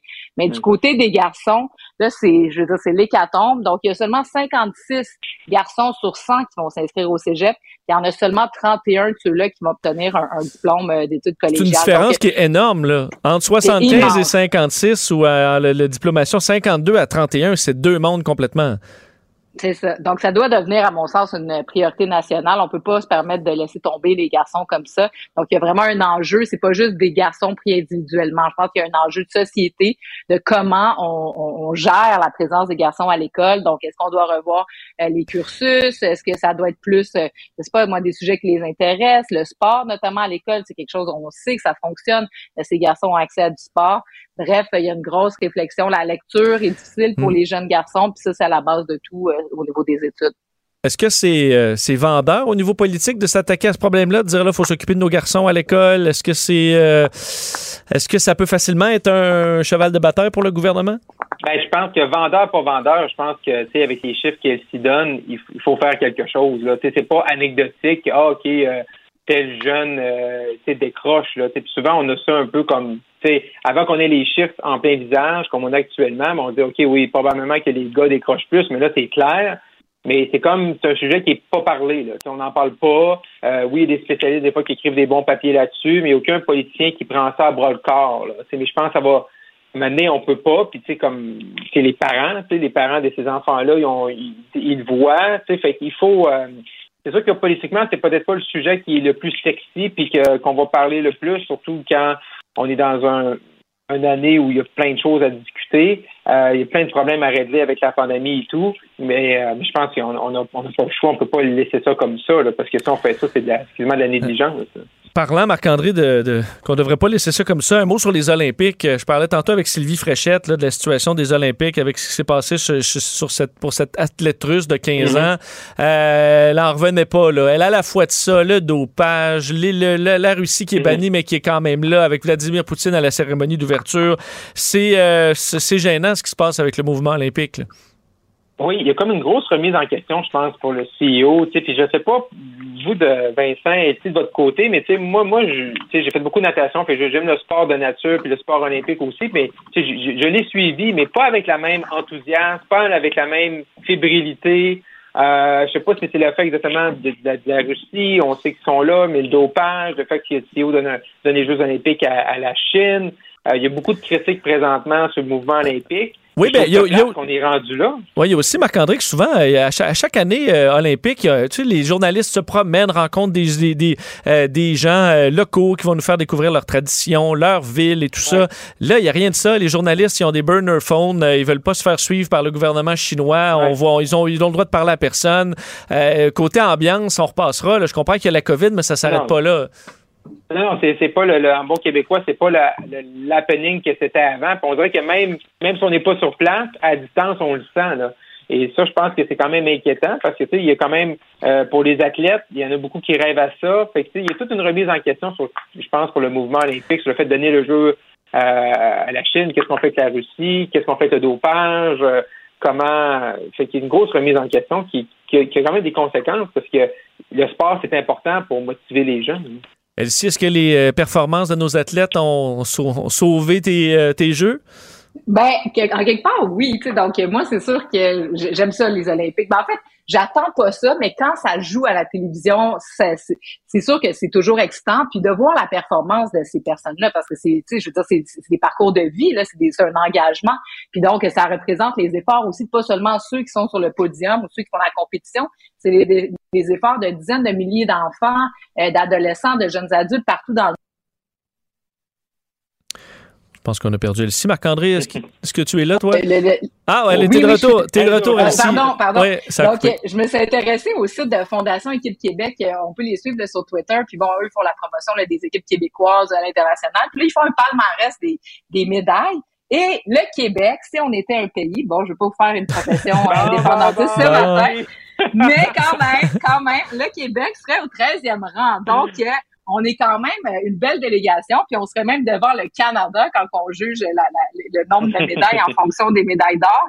Donc, euh, bref, les Québécois font belle figure, ça nous rend fiers. Puis, tu sais, on parlait du décrochage des garçons, mais ces modèles-là sont hyper importants, hyper inspirants. Tu sais, au tennis, Félix Auger-Aliassime, qui a gagné un championnat cette semaine, ça, ça crée un momentum, puis ça, ça intéresse nécessairement les jeunes. Bref, ouais, j'essaie d'être positif. Ouais, on va mettre le focus là-dessus. Elsie Marc-André, merci d'avoir été là. Merci, bon, Au revoir, bon week-end. Pour parler à Vincent Dessureau, Studio à commercial cube.radio ou 1-877-827-2346, 187 Cube Radio. On va parler de politique américaine avec Luc La Liberté. Bonjour Luc. Oui, bonjour Vincent. Euh, bon, parlons de la situation euh, bon, en Russie. Je parlais de politique américaine. C'est lié. Russie qui amasse toujours des troupes euh, sur les frontières avec l'Ukraine parce que là, plutôt cette semaine, on avait dit chez les Russes, on va retirer des troupes. sur le terrain, c'est pas ce qu'on semble voir. Ben, écoute, tu vois, on avait eu droit à une réaction de, de, de l'OTAN et des États-Unis. C'était presque simultané où on disait euh, on ne sait pas où sont passées les fameuses troupes de, de monsieur euh, de monsieur Poutine, mais nous sur le terrain, on n'assiste pas à un départ ou à un retrait de troupes. Au contraire, on pense que ça s'accentue. Et tu vois, je surveillais les dernières informations aujourd'hui. Là, on approchait les euh, on approchait les, les, les 190 000, 200 000 donc sur le le long de la frontière. Euh, c'est d'abord un suffisant pour mener le genre d'opération euh, ou le genre euh, aller de l'avant avec le genre d'intention qu'on prêtait à, M. Poutine. Puis M. Poutine, après avoir joué une forme de désescalade en disant on se retire, ben c'est un jeu d'échecs. Hein? Chacun place ses pions. Euh, ce qu'il a ajouté, lui, c'est ben, en passant en fin de semaine, on y va d'essais nucléaires. Donc on, voit qu'on appuie sur tous les, les, les, boutons, quand on tente de déplacer différents pions sur l'échiquier.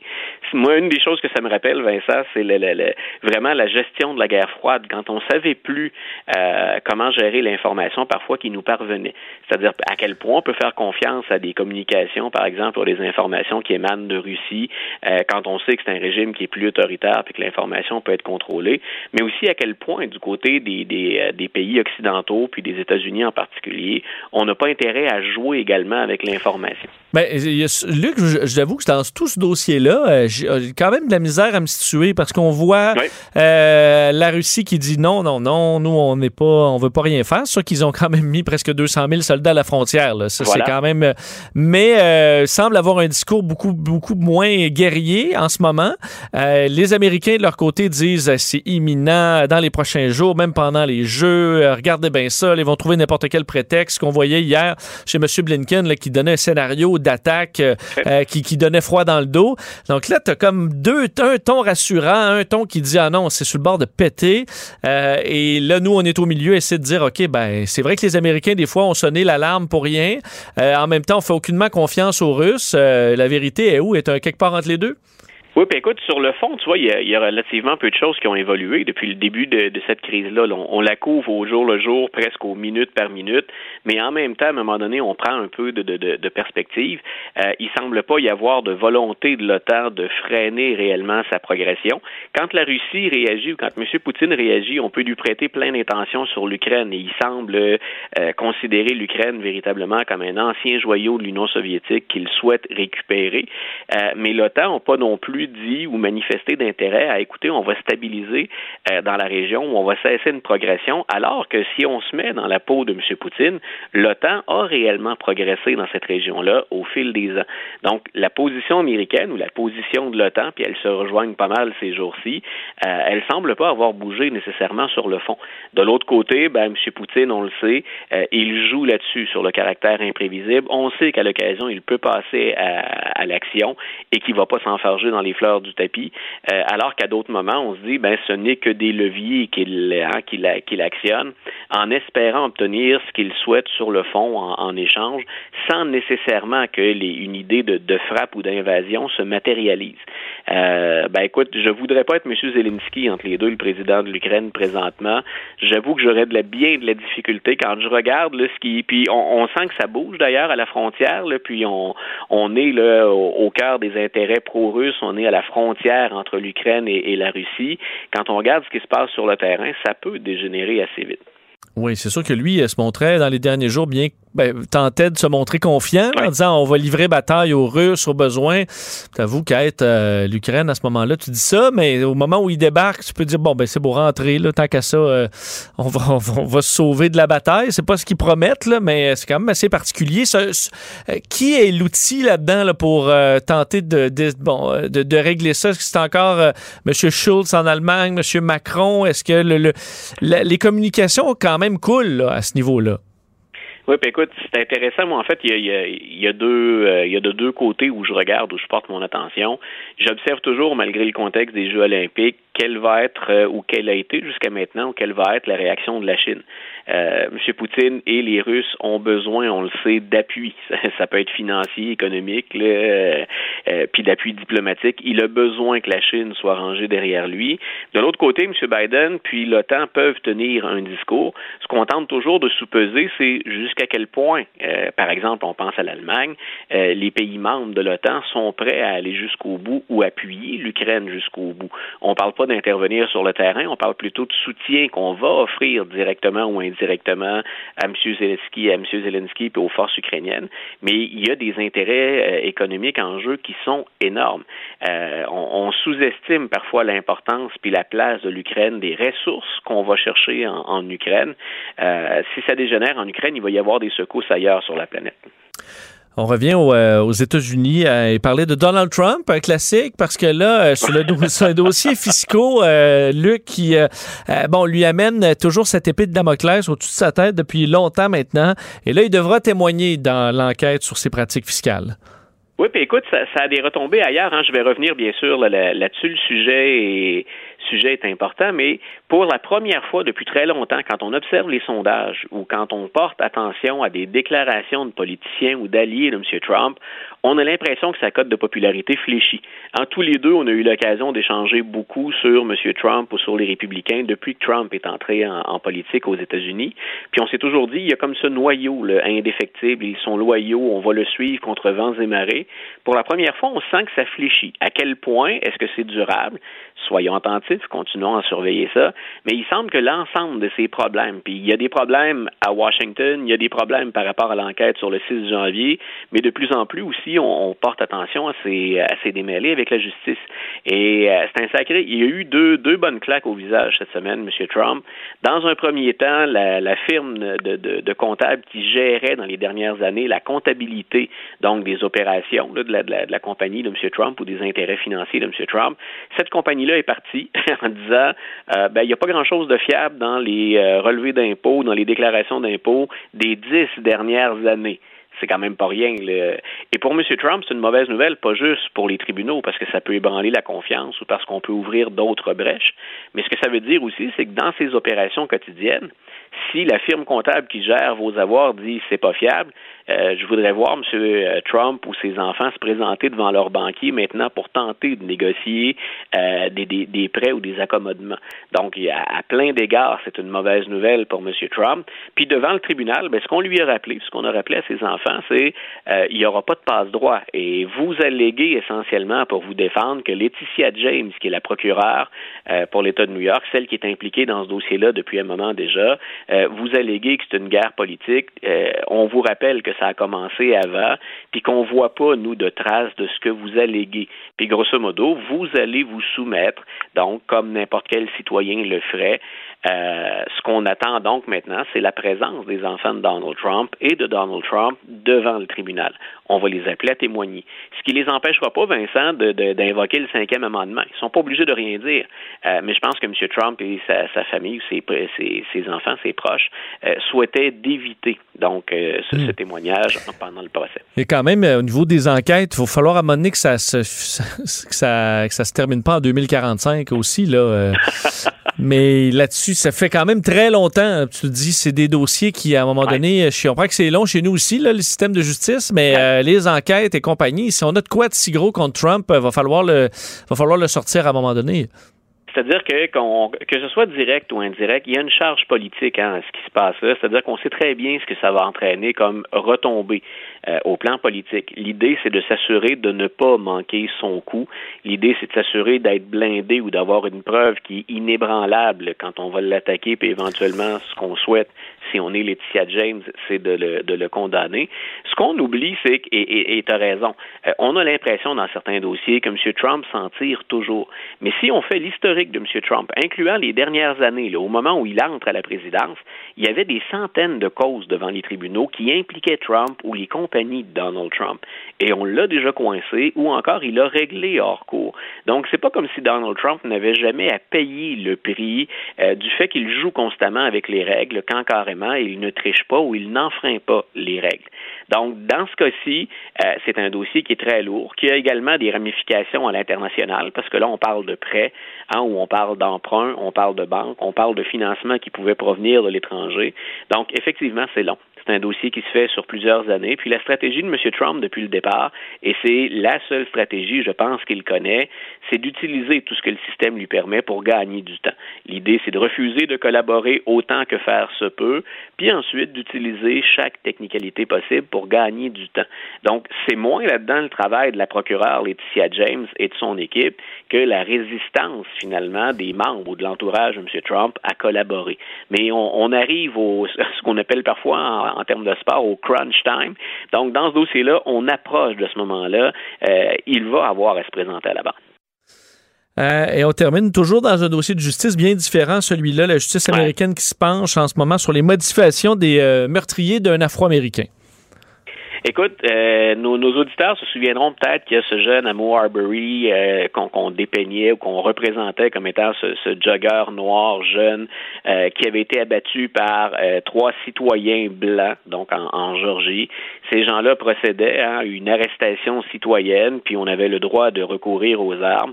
Ce qu'on a prouvé dans ce dossier-là, dans le premier procès, c'est que finalement, il s'agit bel et bien d'un meurtre. Euh, ça allait au-delà de l'arrestation citoyenne, puis ça allait au-delà du recours aux armes à feu qu'on qu peut euh, avoir ou qui est autorisé par la loi. Donc, on a dit, dans ce premier procès, il n'y a presque pas été question de la couleur de la peau d'Amo Arbery, euh, ni de celle des, des, euh, trois individus.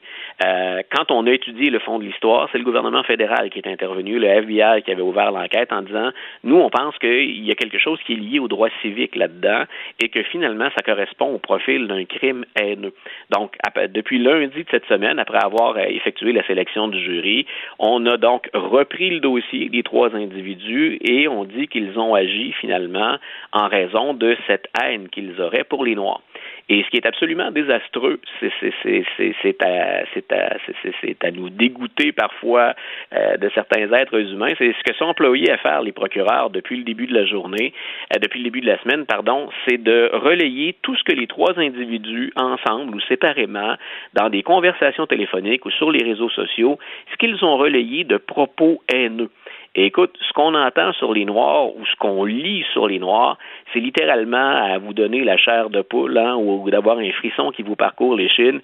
C'est comme le racisme le plus évident dans sa forme, la plus. Il n'y a pas de bonne forme de racisme, mais c'est la plus évidente et la plus la plus dégoûtante qu'on puisse imaginer. Mais le fardeau de la preuve reste quand même très important pour les procureurs là-dedans. De dire que ces individus-là sont racistes, c'est une chose. De dire qu'ils ont tué, ce sont des meurtriers, c'est clair maintenant. Donc de dire qu'ils ont tué à Arbery parce qu'ils détestaient les Noirs, donc, eux continuent de dire qu'ils intervenaient parce qu'Amo Arbery, et c'est vrai, avait été vu sur un site euh, de, de, de construction dans, dans, le secteur des Trois Hommes où on avait eu des, des vols auparavant. Ouais. mais il y a, clairement, je, je, comprends que c'est pas directement, hey, c'est un noir, oui. on l'abat, mais je veux dire, euh, la réflexion, euh, il, c est, c est, on peut très facilement faire le lien entre, disons, un, des propos absolument abjects contre les Noirs. Euh, là, voit un Noir courir, je veux dire, si, si c'était un collègue blanc qui avait croisé sur un chantier avant, euh, puis qui part à course à côté d'eux, il il tire pas dans le dos. Oui, puis écoute, on, rapporte des conversations pour que, ce soit bien clair pour nos auditeurs. Euh, je pense que c'est le, fils, il y avait le père et le fils qui étaient impliqués dans cette histoire-là. Euh, je pense que c'est le fils qui a carrément laissé entendre dans une occasion, il commentait des événements, puis il dirait, mais les Noirs, il disait sur les réseaux sociaux, les Noirs, mais on devrait tous les abattre. Donc, quand, quand on a une déclaration aussi violente que ça, euh, on peut toujours bien dire que c'est sur les réseaux sociaux, mais disons que la charge raciste puis la charge violente, euh, on est bien au-delà d'abord, un, de ce que permet la liberté d'expression normalement, et si ça donne pas une connotation raciste au geste qu'il pose, euh, on peut se demander ce qui va parvenir à convaincre un jury après. Oui, on sait que c'est des procès extrêmement suivis au, euh, aux États-Unis, puis on espère toujours que la justice se fasse de, de la bonne façon, euh, de façon très solide pour euh, pour pas pour pas que bon ça pour pour que les gens sentent qu'on fait des pas des, des, pas de l'avant. Ça c'est clair qu'il n'y a pas de justice aux États-Unis. Luc, merci beaucoup. Bon week-end. Un grand plaisir. Salut. Un bon week-end à toi aussi. Soucieux de bien comprendre tous les enjeux, il vous montre l'autre côté de la médaille. Vincent Dessereau.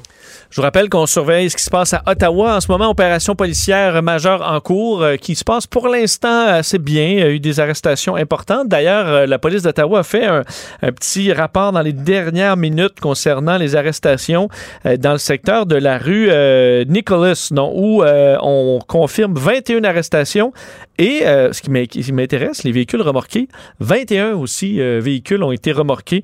je voyais d'ailleurs certaines images de roulottes, alors des les, remorqueuses de poids lourds qui sont à l'œuvre. Je sais pas s'ils sont beaucoup. On sait à quel point ça semblait difficile d'en trouver parce que les compagnies de remorquage, s'inquiétant d'être victimes de vandalisme, de menaces et tout ça, euh, ben, ne levaient pas la main pour aller faire le ménage à Ottawa, carrément pour une raison de peur. Euh, donc, euh, pour l'instant, ça semble avancer. Donc, 21 véhicules remorqués, 21 arrestations.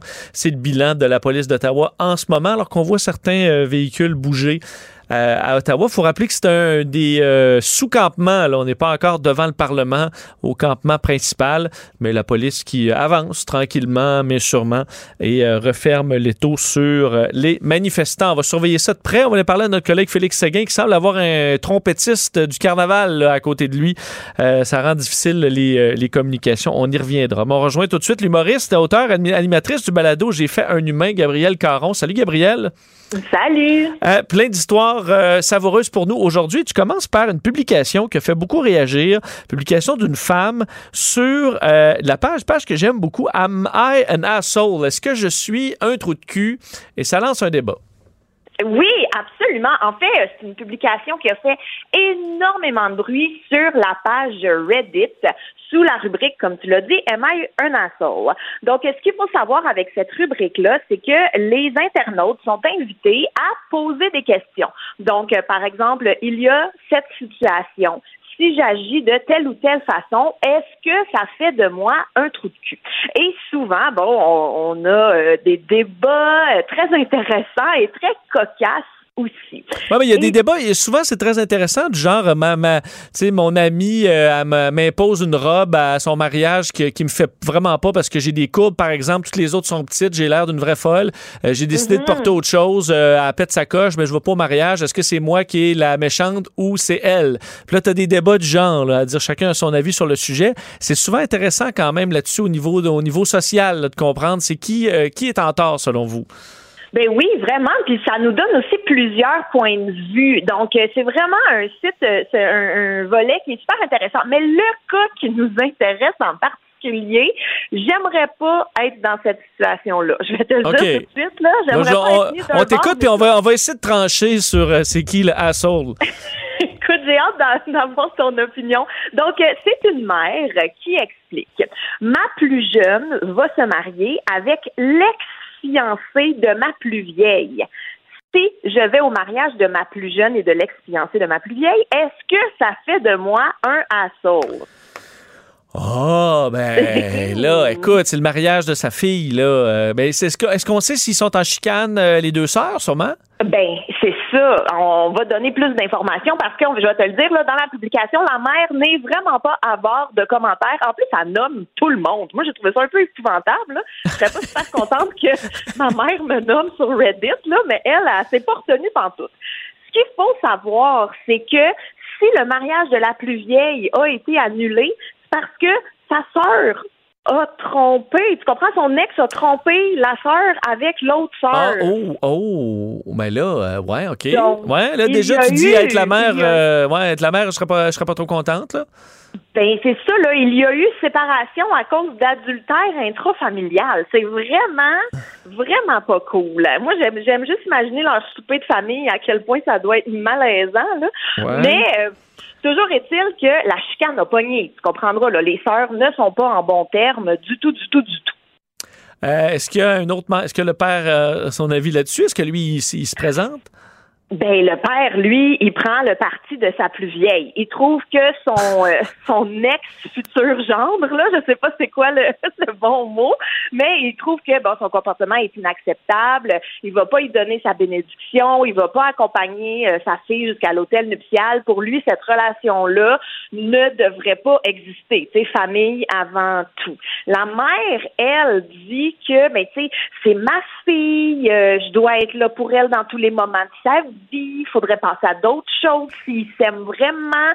On dirait que moi, je pense du côté de la grande sœur. Qu'est-ce que t'en penses? Ben, ça dépend à la mère là-dedans, parce que, tu sais, si sa fille, euh, c'est le gars, le gars, le gars, c'est le trou de cul, je pense, peut-être, clairement. Oui, mais, ça, clair. ben, pour la mère, je comprends quand même que tu, tu sais, sa, sa, sa, fille, elle est amoureuse, là, même si le gars, il est tout croche, peut être en chicane avec sa sœur. Mais là, je l'imagine à son mariage, toute sa famille n'est pas là, parce qu'ils boudent, ils sont fâchés, puis ils sont du bord de la grande sœur. Je un peu triste pour elle aussi, qui, euh, tu sais, on peut pas empêcher un cœur d'aimer. Donc, que la mère dise peut-être, c'est pas correct, ça s'est mal fait, puis mais je veux t'appuyer quand même là-dedans. Je pense quasiment du côté de la mère.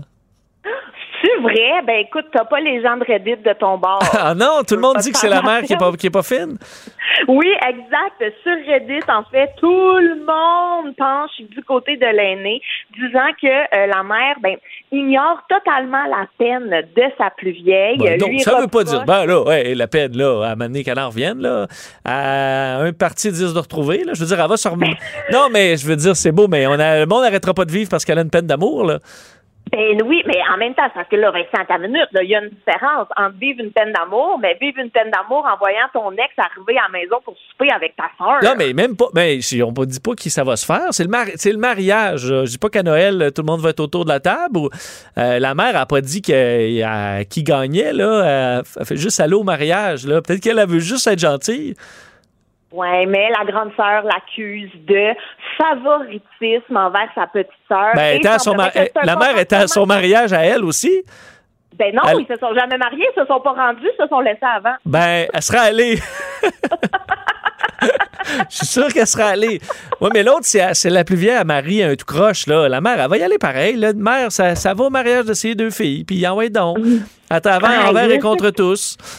Hmm, je sais pas. En tout cas, je suis bien contente que euh, ma soeur et moi, on n'ait pas les mêmes goûts. On va dire ça Non, mais t'imagines quand même, j'avoue que c'est une patate chaude. Là, on gère dans, dans, l'imparfait.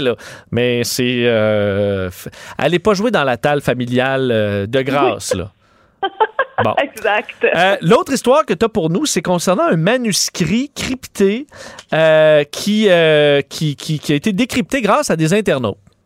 Ben oui, c'est vraiment. On parle en fait de euh, Charles Dickens qui nous a donné entre autres Oliver Twist, mhm. qui est bon un auteur du 19e siècle. Et il y avait une vieille lettre là, dans les différents manuscrits qu'on avait de lui qu'on n'a jamais été capable de déchiffrer parce qu'elle était écrite un peu comme de la sténographie, tu sais, qui est l'écriture courbée très très rapide là pour euh, pour qu'on puisse noter rapidement. Donc cette lettre là, indéchiffrable, les historiens, les archivistes, les spécialistes se sont tous penchés dessus et ça depuis 1870. Là. Fait qu'on s'entend que ça fait un bout. Et à bout de ressources, ils ont fait appel aux internautes. Il y a un concours qui a été organisé en ligne offrant 300 euh, livres sterling à quiconque décoderait le plus de mots. Ouais, c'est à peu près, si je ne me trompe pas, 500-600 dollars, le livre sterling, peut-être un peu plus. Exact. Et euh, il y a euh, quand même 1000 personnes à peu près là, qui ont répondu à l'appel. Et tout ce qu'il y avait en main, là, c'est la feuille numérisée, quelques petits conseils des chercheurs et euh, un calepin de Dickens, c'est pour avoir un peu une référence de son écriture et de, des notes qu'il prenait. Donc, c'est vraiment pas beaucoup pour point de départ. Mm-hmm, non. Qu'est-ce qu'on a fait? Oui, c'est ça. Mais là, en fait, c'est que moi, je trouve ça hallucinant parce qu'il y avait presque rien en main. Et le résultat a été que 16 personnes ont eu euh, du temps, de la patience pour soumettre leurs suppositions à des universitaires qui ont pu analyser tout ça. Et ils ont réussi à décrypter 70% de la lettre en question. OK, c'est quand même euh, c'est quand même pas mal. C'est un, un, un, gars en question qui a réussi ou c'est grâce à tout le monde? En fait, il y a un Américain qui, lui, a reçu le 300 livres. C'est comme lui qui est considéré comme le gagnant, si on veut. Mais, mais, mais, mais, mais, euh, l'université a quand même tenu à préciser que c'était lui qui a gagné, mais que ça reste un effort collectif parce qu'évidemment, tout le monde a partagé entre eux leurs réponses, leurs suppositions, mais c'est lui qui est arrivé avec le plus de mots. Mais euh, là, est-ce que c'était une grande révélation à l'humanité qu'on a qui était écrite? Ben, Écoute, moi, je trouve que pour 200 ans d'attente, là, c'est un peu décevant. Ah oui? Ah bon, ah, OK. C'est pas une grande réponse là, d'une question que tout le monde se posait, là. Ben non, c'est pas, euh, c'est pas une fin alternative à Oliver Twist. c'est vraiment rien de ça.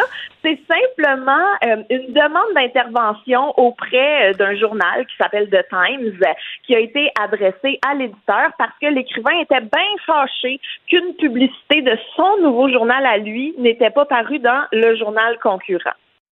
Oh, c'est une petite chicane de, une petite chicane de clocher, là. Exact. Tu sais, tout ça pour ça. En tout cas, ben, je sais comme pas. Je trouve ça décevant. J'aurais aimé ça un petit, un petit secret crunchy, quelque chose, mais non, c'est juste ça. Eh bien, bon, ben, euh, au moins, écoute, il y a beaucoup d'énergie qui s'est perdue là-dedans plutôt que sur euh, remède contre le cancer. Là. Mais euh, oui, mais au moins je me dis que l'américain en question, lui, il a, il a eu 500 pièces. Oui, je, je, vérifiais, c'est 520 dollars canadiens. Ah bon. Quand même pas. Ça dépend combien tu as passé d'heures là-dessus, là, euh, Gabriel. Si t'as passé trois, tu t'as arrêté de travailler pendant un mois là pour euh, pour décrypter Dickens, euh, ça va être un petit peu déçu. En tout cas. Ben, oui, c'est sûr. Moi, j'aurais passé. Moi, je serais encore là-dessus. ouais, il y a des gens, il y, a des gens brillants quand même. Ça permet de travailler, euh, travailler leur esprit. Merci, Gabriel. Bon, euh, bon week-end. À lundi. Merci, salut. Salut. Cube Radio. Complet comme un couteau suisse, précis comme une lame de rasoir. Vincent Dessereau. Pour être affûté sur l'actualité. On parlait tantôt avec nos, mes collègues Elsie et Marc-André de la situation euh, des, euh, des, garçons euh, au cégep. Il y aura le palmarès des cégeps demain dans le, journal, manquez pas ça. Mais ce qui ressortait, entre autres, comme statistique assez inquiétante, c'est sur les, filles versus garçons qui terminent le secondaire? Est-ce qu'ils s'en vont au cégep ou arrêtent là? ce qui ressort, 75% des filles qui terminent le secondaire vont s'inscrire au cégep contre 56% des garçons. Vous voyez la différence, elle est énorme. 75 versus 56. Et au niveau de la diplomation, donc une fois au cégep, euh, c'est 52% des filles qui auront leur diplôme versus 31% des garçons. Donc 52 versus 31, c'est toute une différence. Euh, et il euh, faudra assurément s'attaquer à cette problématique-là. Quoique c'est une problématique où, à certains endroits, on s'attaque déjà et avec de bons résultats des cégeps, dont celui de Sorel-Tracy qui se distingue quand vient le temps de regarder la réussite scolaire des jeunes hommes qui, bon, je vous le disais, est plus basse que celle de leurs collègues féminines. Alors, qu'est-ce qu'on fait de différent là-bas? Ben, on va pouvoir en parler tout de suite avec la directrice générale du cégep de Sorel-Tracy, Stéphanie Desmarais. Euh, Madame Desmarais, bonjour. Bonjour. Euh, donc cette différence-là, euh, donc de, de diploma, autant de diplomation que euh, bon d'abandon au niveau du, du cégep, la différence goffée, vous vous la ressentez, elle est là? Est-ce qu'elle est grandissante selon vous? Ben en fait, ce qu'on constate, c'est c'est que nos nos garçons, malgré les statistiques qui sont tout à fait réaliste et, et, et, euh, et, qu'on remarque, c'est que nos garçons s'en tirent euh, euh, franchement pas si mal comparativement là aux résultats globaux. Euh, ça fait pas en sorte que nos filles réussissent moins bien, loin de là, mais par contre, on a certains programmes où nos garçons là, se, se distinguent, là, comme le fait ressortir là, le palmarès qui, été publié, qui va être publié demain. Bon, comment, comment vous vous êtes adapté? Qu'est-ce qui fait qu'à Sorel-Tracy, ça va mieux qu'ailleurs? Ben en fait, je pense que euh, il y a plusieurs euh, plusieurs euh, choses qui sont déployées dans la majorité des, des cégeps. Il euh, faut comprendre que on, on, met en place des actions. On vise pas nécessairement toujours une population spécifique dans nos actions, mais à Sorel-Tracy, on, nous avons là depuis quelques années déployé plusieurs efforts, notamment au niveau de Est-ce que vous êtes là?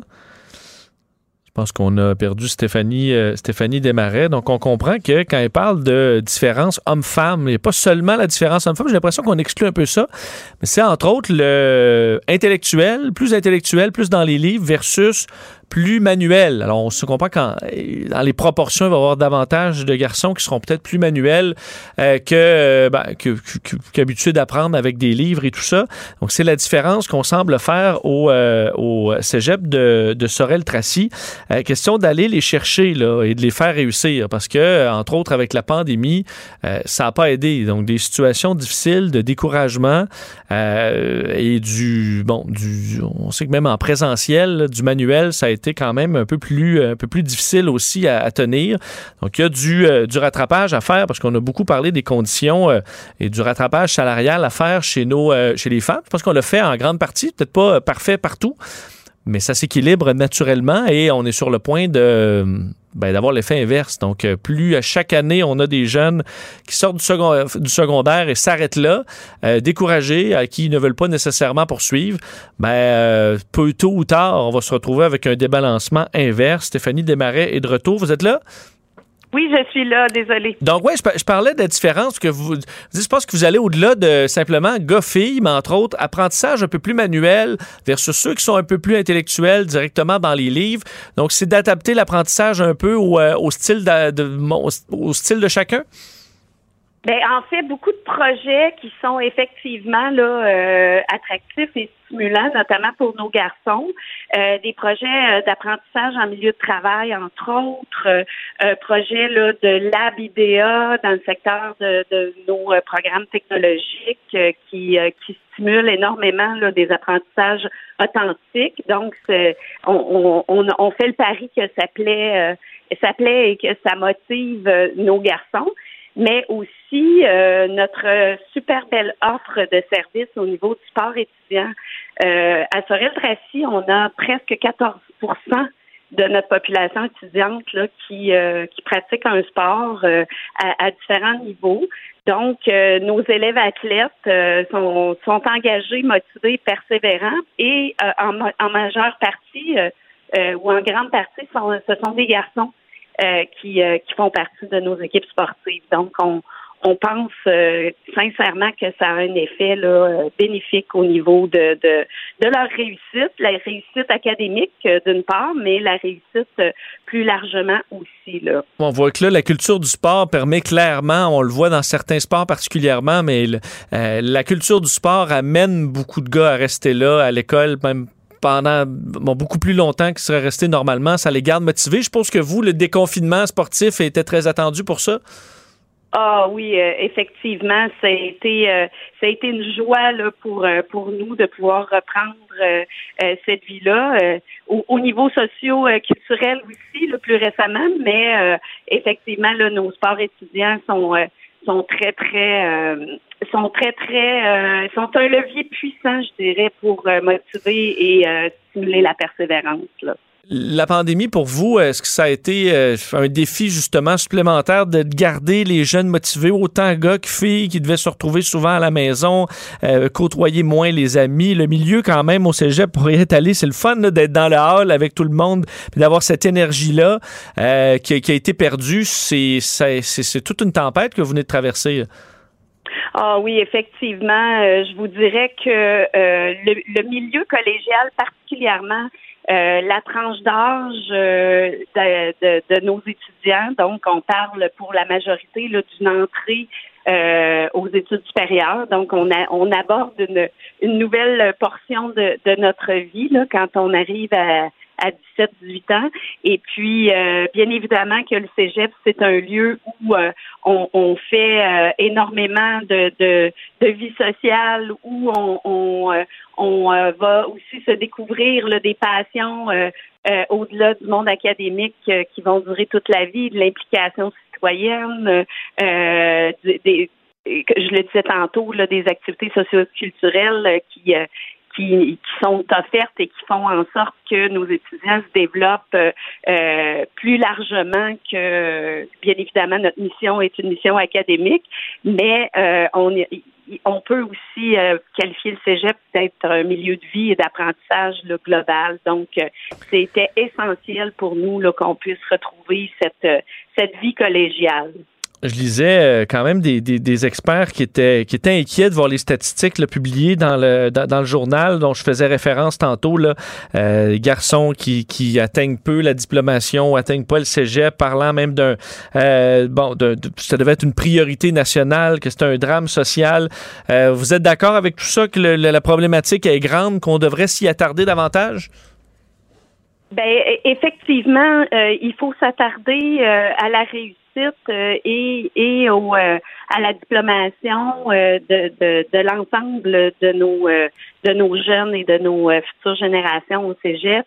mais il faut surtout garder espoir parce que moi je pense que si euh, nos garçons sont, sont peut-être moins ou un peu moins au rendez-vous que les filles, euh, puis c'est sûr qu'il y, y, a plusieurs études qui se sont déjà penchées là-dessus, là, mais dans une perspective euh, d'expérience davantage ou de pratique sur le terrain, euh, je vous dirais qu'il faut surtout que ces jeunes-là se sentent euh, se sentent euh, accueillis et qu'ils aient aussi la perspective qu'ils vont qu'ils vont pouvoir grandir au sein des, milieu de l'enseignement supérieur parce que euh, euh, particulièrement euh, ici dans la région de Sorel-Dracy, là, c'est un milieu où il y a beaucoup d'industrie, où on engage beaucoup de jeunes hommes et ben, ils vont souvent être appelés à, à faire une carrière plus rapidement après le secondaire ou à se diriger davantage vers des études professionnelles que de venir à l'enseignement supérieur parce que c'est la norme sociale, c'est c'est euh, c'est un, une voie qu'il connaissent et qui est, qui est ouverte devant lui. Donc, euh, l'idée de dire, ben, euh, euh, essayons de, d'ouvrir les possibilités puis de leur rendre euh, davantage les études collégiales accessibles et intéressantes parce que c'est, c'est souvent ça euh, le, nerf de la guerre. Puis après ça, ben c'est, certainement de s'assurer que nos pratiques éducatives vont avoir un, un bon impact puis qui vont faire en sorte que ces jeunes-là vont réussir et vont, vont demeurer avec nous. Mais ben, euh, bravo pour euh, ces, résultats plus positifs qu'ailleurs avec les garçons. Bonne fin de ben, fin. Il reste encore un bon petit moment. Là. Quoi qu'au ouais, on finit quand même assez, euh, assez tôt et c'est de très belles années. Ça rappelle des beaux souvenirs. Stéphanie Desmarais, merci d'avoir été là. Ben, je vous remercie. Je vous souhaite une excellente fin de semaine. Au revoir. Manquez pas ce palmarès. demain, donc, des cégeps. Stéphanie Desmarais, directrice générale du cégep de Sorel-Tracy.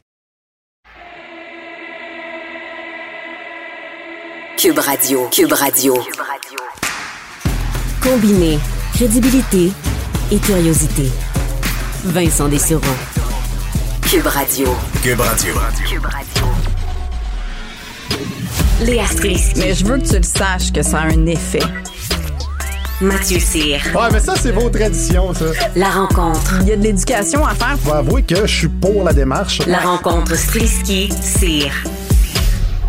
Je vous rappelle que Geneviève Peterson est absente. Aujourd'hui, sera de retour euh, lundi, alors que l'opération policière est toujours en cours à Ottawa. Pas beaucoup de nouveaux, là. On vous tient informé dès qu'il se passe quelque chose. La ligne des, policiers qui euh, a peu bougé dans les dernières minutes, c'est dans le calme, quelques arrestations. Alors, euh, c'est c'est ce qu'on suit présentement. Je rejoins tout de suite Léa Streliski et Mathieu C. Bonjour à vous deux. Salut! Euh, on commence par euh, bon parler politique un peu parce que euh, Léa a réagi entre autres à ces nominations hier d'Éric Duhem au Parti conservateur du Québec où nommait entre autres ses deux candidats santé là, donc un médecin en fait deux médecins dont un qui représentera un peu son éventuel ministre de la santé. Qui est quand même curieux c'est que c'est un pro mesure en fait lui dit oui il aurait fallu mettre des mesures alors qu'Éric Duhem dit l'inverse. Bon c'est peut-être rassurant pour pour certains. Et un autre candidat qui a fait réagir qui est bon le docteur Roy Epen, qui est euh, fait anti-avortement. Et euh, ça t'a fait réagir? Ben oui, parce que je trouve qu'Éric Duhem, il continue à jouer du violon du populisme de manière assez grandiose. Euh, je trouve qu'il est excellent à jouer notre système comme il est en ce moment, c'est-à-dire notre système médiatique et politique, parce qu'il fait juste les bons mots pour on en parle en fait, parce que quel brillant move d'être allé chercher un médecin qui est anti-avortement. Alors que c'est quand même assez rare, hein. Il fallait quand même aller le dénicher. Ben, est-ce que, est-ce que, moi, je peut-être ça de l'autre côté, c'est que dans, dans, dans, le sac à médecin qui est prêt à se présenter pour Éric Duhem, il n'y a peut-être pas un très grand choix? Ben, c'est ça. Non, mais c'est ça aussi qui est. Euh, on dirait qu'il va se retrouver avec un ramassis de monde qui vont, puis on n'est pas sûr exactement de leur euh, de leurs intentions. Est-ce que ce sont des gens qui sont attirés par le pouvoir ou qui aiment tout simplement euh, foutre la merde? Il faut dire que tu sais, il y a quand même un peu le vent dans les voiles. Là, notre ami Duhem, en tout cas, il y a eu des sondages qui sont assez favorables. euh, ben, tu sais, oui, il y a, des il y a des intentions de vote qui sont quand même un petit peu plus élevées que ce à quoi on pourrait s'attendre. Sauf que euh, je trouve ça extraordinaire parce que justement, c'est un candidat pro-vie. Euh, lui, il dit quand même, le médecin, il dit que c'est, il voudrait pas légiférer euh, là-dessus contre l'avortement, sauf que son approche, ce serait plutôt d'essayer de convaincre les gens de son approche à lui. Puis ce que j'aime de, de Duhem là-dedans, c'est que c'est, c'est, c'est du populisme parfait parce que tu sais, il y va avec une sorte de comme ben le c'est sûr que mon parti est pour et pro-choix, sauf qu'en même temps, euh, on est pour cette espèce de liberté euh, d'expression. Puis là, c'est comme si tout était logé à la même enseigne, tu sais, comme s'il y avait aucune responsabilité pour quelqu'un qui prend le pouvoir ou qui est en politique, puis tu peux un peu avancer toutes les idées, puis toutes les idées se valent, tu sais, puis ben oui, ce médecin-là, il est, il est contre l'avortement, mais bon, c'est son choix personnel, tu sais. Puis ensuite, quand tu lui poses des questions sur comme, mais ça serait quoi la vision de ton parti pour euh, la réforme en santé, tu sais, il dit, ben nous, on le voit plus comme euh, un, plutôt que les patients soient une dépense, c'est une source de revenus. Fait que là, tu sais, c'est un peu comme si on est fiché comme, hey, t'es malade, ben écoute, ça tombe bien parce que l'État a besoin d'argent. Fait qu'on est bien content. Puis lui, il, avoue que c'est assez mercantile, mais encore là, il dit, oui, mais tu sais, la nature humaine est de même. On est comme ça. Fait que plutôt que de revendiquer une utopie, nous, on préfère dire ce que l'humain est. Mais est-ce que. Ouais, vas-y. puis moi qui suis une maman qui élève trois humains, donc c'est vrai hein, qu'on en a des travers. Je veux dire, n'importe quel parent qui a un bébé de 18 mois qui aime se défendre en mordant la joue de son frère ou tu sais, moi j'y moi j'y vais de comme mais regarde, tu sais quoi Vincent, l'humain est violent. Je me baserai pas sur une utopie pour élever mes enfants. Je vais les laisser être violents. Puis écoute, si je peux faire une pièce avec ça, j'en ferai une. Puis votez pour Éric Duhem. Mais est-ce que, est-ce que quel- quelqu'un qui est anti-avortement, mais qui dit, euh, ben, je veux pas de politique, c'est mon opinion personnelle, le parti clairement va pas dans ce sens-là. Le Québec, je pense pas qu'il est sur le point de relancer ce débat-là euh, euh, de sitôt. Est-ce qu'il est, selon toi, et toi, Mathieu aussi, euh, automatiquement exclu de, de, doit être exclu du débat public ou de, de, de, de se présenter en politique, peu importe le parti? Non, mais je trouve ça drôle parce que, tu sais, moi, quelque part, je trouve ça parfait parce que, tu sais, on a vu comment est-ce que ça sert aucunement les conservateurs canadiens. À chaque fois que les conservateurs essayent d'y aller vers un conservatisme plus social et ce genre de questions, ils se tirent dans le pied de manière monumentale. Puis ça, c'est sûr qu'Éric Duhem le sait. Mais lui, sa recette, c'est il faut qu'on en parle. Puis regarde, je suis en train de parfaitement jouer cette recette-là parce que j'en parle. Donc, tu sais, c'est ça qu'il veut. Mais- il s'en fout, là. Tu sais. Mais je suis un peu, je suis un peu, euh, je suis un peu de l'avis de, en fait, ce que tu disais au début par rapport à- au baillon du, du parti. Moi, je trouve que c'est là-dessus que c'est le fun. Tu sais, d'avoir des gens qui sont d'horizons différents. Euh, tu arrives avec des idées au parti, puis t'as pas une espèce de ligne de parti rigide. Ça, je trouve ça cool. Tu sais, mais si c'est pas juste des idées de droite qui sont avancées, tu c'est un peu comme euh, le podcast de Joe Rogan où il dit je reçois tout le monde, mais finalement tu te rends compte que c'est des businessmen, c'est du monde de droite, et la gauche, Mais il s'entorche. Fait que C'est la même chose avec Diane. Moi, j'ai toujours eu. euh, en fait, je trouve que notre système politique est profondément déficient. puis Je trouve ça complètement fou que tu doives appartenir à un parti pour pouvoir essayer de changer des choses. Fait que si ça va dans cette ligne-là, je plus à 100% mais je doute fortement. Moi, je pense que plus il va avoir du pouvoir et plus il va avoir des candidats sérieux, moins la liberté des candidats va pouvoir se faire valoir. Mais c'est aussi que moi, ce qui m'énerve profondément là-dedans, et puis c'est très de notre temps à cause des médias sociaux, là, c'est l'espèce de toutes les idées se valent. Non, non, il y a des idées qui sont dangereuses pour notre société. Là. Il y a un discours qui est dangereux. Il y a des choses qui minent le terrain social.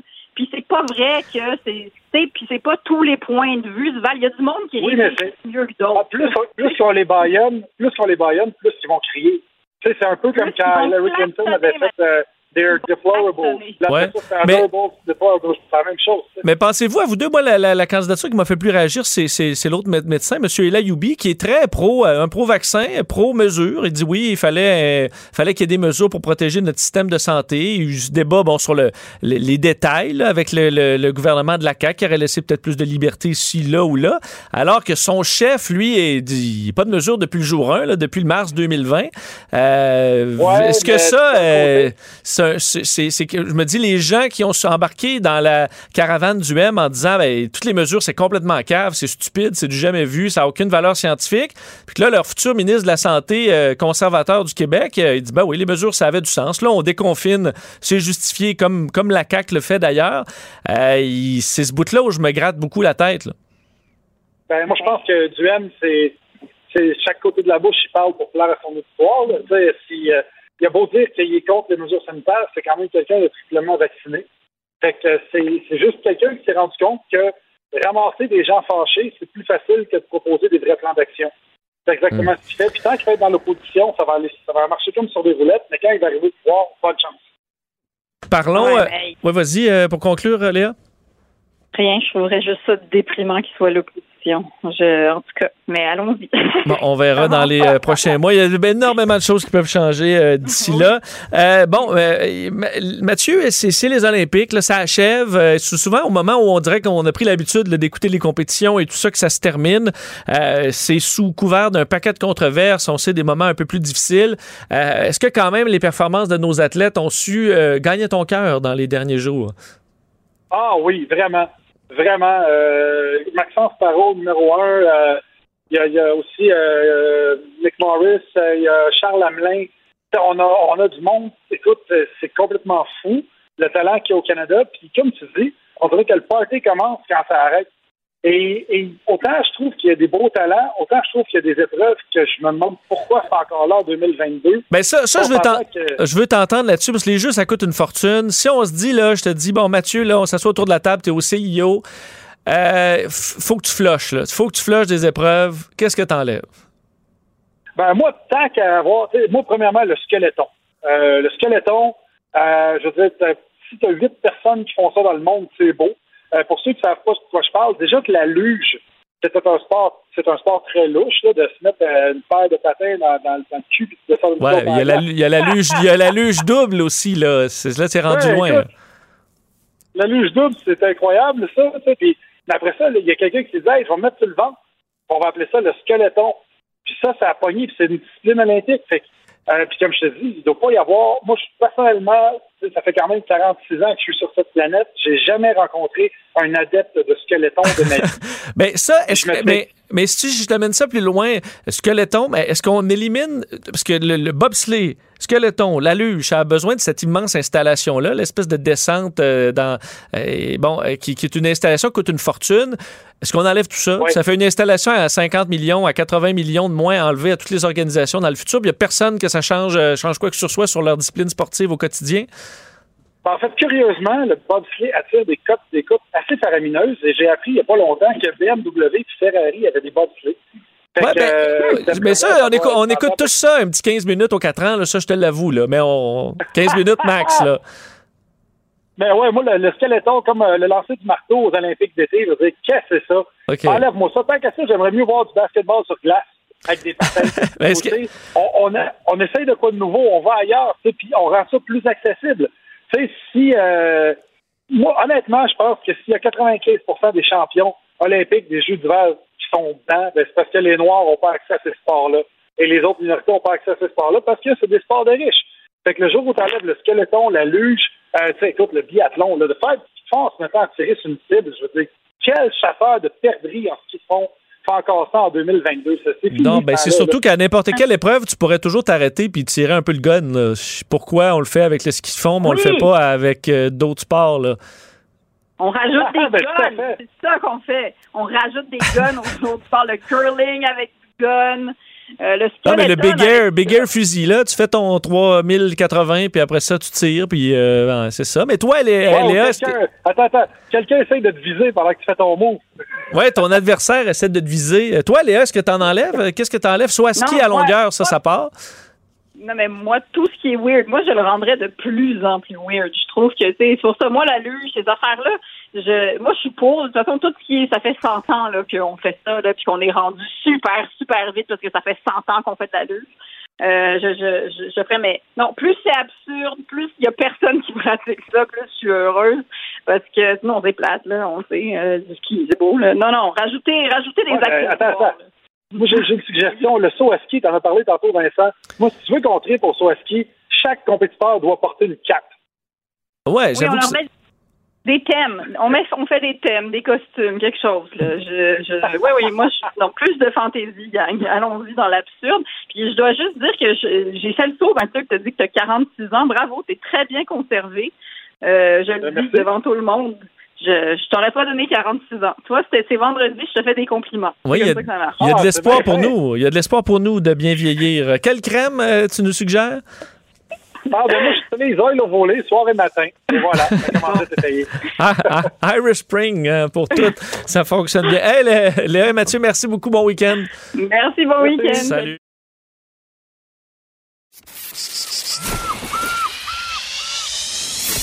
Cube Radio. Cube Radio. Il baigne dans l'actualité. Il a des points de vue rafraîchissants. Vous écoutez Vincent Dessereau. Culture et société.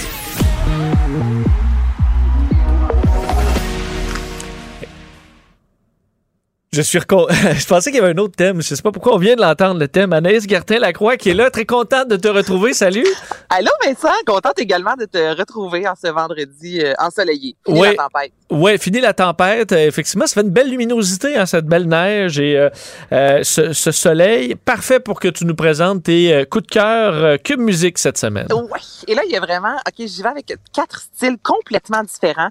Certaines chansons vont te donner envie de sortir ton ponton, d'autres vont peut-être te donner envie plus de varger dans un mur. Donc, on y va, OK? OK, je t'écoute. je te fais découvrir ça.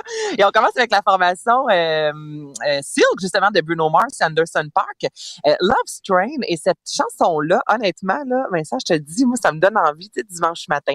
Bonne bouffe entre amis. On est vraiment dans les années 70. Il y a un groove, ça sonne rond. Il me semble que ça va bien avec le soleil, le printemps qui un jour va se pointer le bout du nez. Donc, je te fais entendre ça.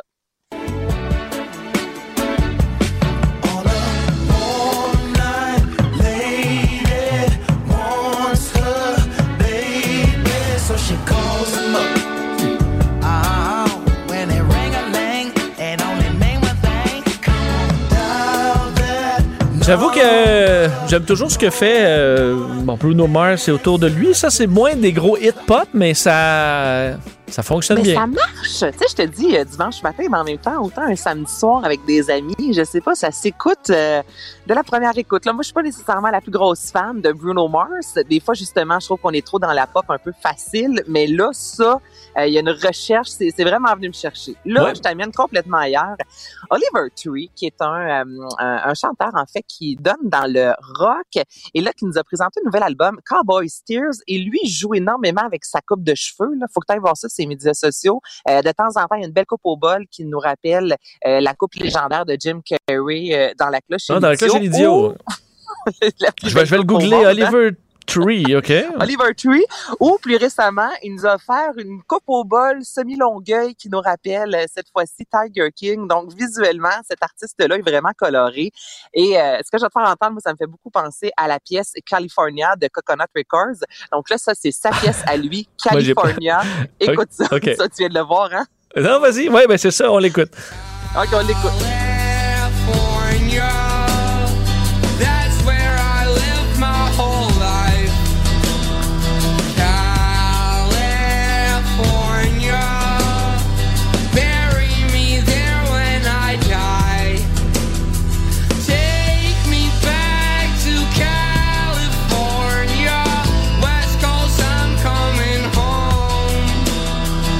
J'aille pas ça. C'est c'est- c'est comme une mélancolie, mais ensoleillée, là. Ouais, eh, mais t'as tellement raison. Puis il chante, il a l'air de s'en foutre, puis en même temps, tu sens tout le, je, je sais pas, il a l'air un peu dépressif là-dedans. Ouais, il a l'air à bout. C'est ça, mais il y a un petit côté pop. Je, je, écoute, je, je, c'est, c'est vraiment, je- cet album-là au complet, Cowboy, euh, Cowboys Tears, euh, c'est excellent. Et oui, Puis googlez son, parce qu'il a toute une, euh, toute, toute une face. là. Ah, l'Halloween prochain, là, on va en voir partout, là, des Oliver Tree, là, je te le dis, là. Je Si- Faut pas que c'est ouais, je pense pas que ça a jamais été à la mode cette coupe là mais effectivement la plus la, la référence la plus près c'est euh, c'est Jim Carrey dans dans la cloche et l'idiot. Dans la cloche et l'idiot, effectivement. Donc, moi, je te lance le petit défi de mettre ça à Salut Bonjour. Là, ça va faire augmenter les codes d'écoute, mon. On va y penser, on va y penser. OK, là, maintenant, euh, on s'en va dans un univers euh, plus rap, je te dirais. C'est Magi Merlin, qui est une artiste montréalaise. Free Girls, qui est une autrice, compositrice. Là, c'est un son complètement différent. Tu vas aimer ou détester. On dirait que c'est un ou l'autre. Euh, Dis-moi ce que t'en penses. OK.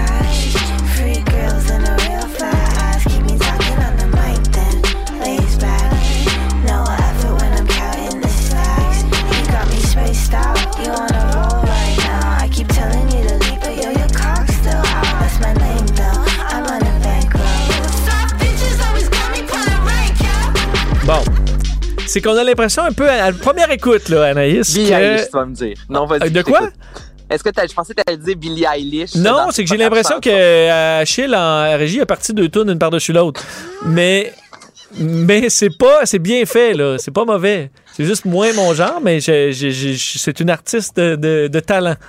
Mais c'est pour vrai, cet artiste-là, moi, le, le son, il y a un, un groove qui est venu me chercher. Moi, j'écouterais ça pour m'entraîner. Tu comprends? Tu sais, je, je te dis pas, là, dans un super amoureux, ça n'a pas sa place nécessairement, mais euh, je trouve que ça me donne envie de, c'est ça, de, de bouger, de faire du jogging, de danser. Moi, j'ai vraiment, là, Magi Merlin, c'est vraiment dans les artistes à découvrir. Puis là, de bord, si euh, tu fais quelque chose de plus relax, parce que des fois, la fin de semaine, on veut se reposer aussi, c'est Georgette, artiste de Sherbrooke, Vincent, et la pièce Moon. Là, on est dans quelque chose de français, je te le fais entendre.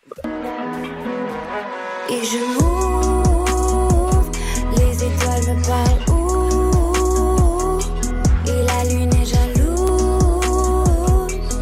It's getting late now. Ah ça euh, ça ça va bien avec les ouais les vagues euh, hein, légères vagues, une brise, coucher de soleil. Manque juste l'été. C'est un petit détail, un petit détail de rien. Donc, on peut tout, euh, retrouver tout ça sur, euh, sur Cube Musique. Merci, Anaïs. C'était un Hey, plaisir de te plaisir, parler. Vincent. Bon week-end, profites-en bien. Euh, et on surveille euh, toujours ce qui se passe à Ottawa. Manquez pas dans le bon dans l'émission avec Mario Dumont, on va surveiller ça. Point de presse aussi de la police d'Ottawa qui a annoncé tantôt avoir fait 21 arrestations. On revient là-dessus. Bon week-end à lundi. Cube Radio.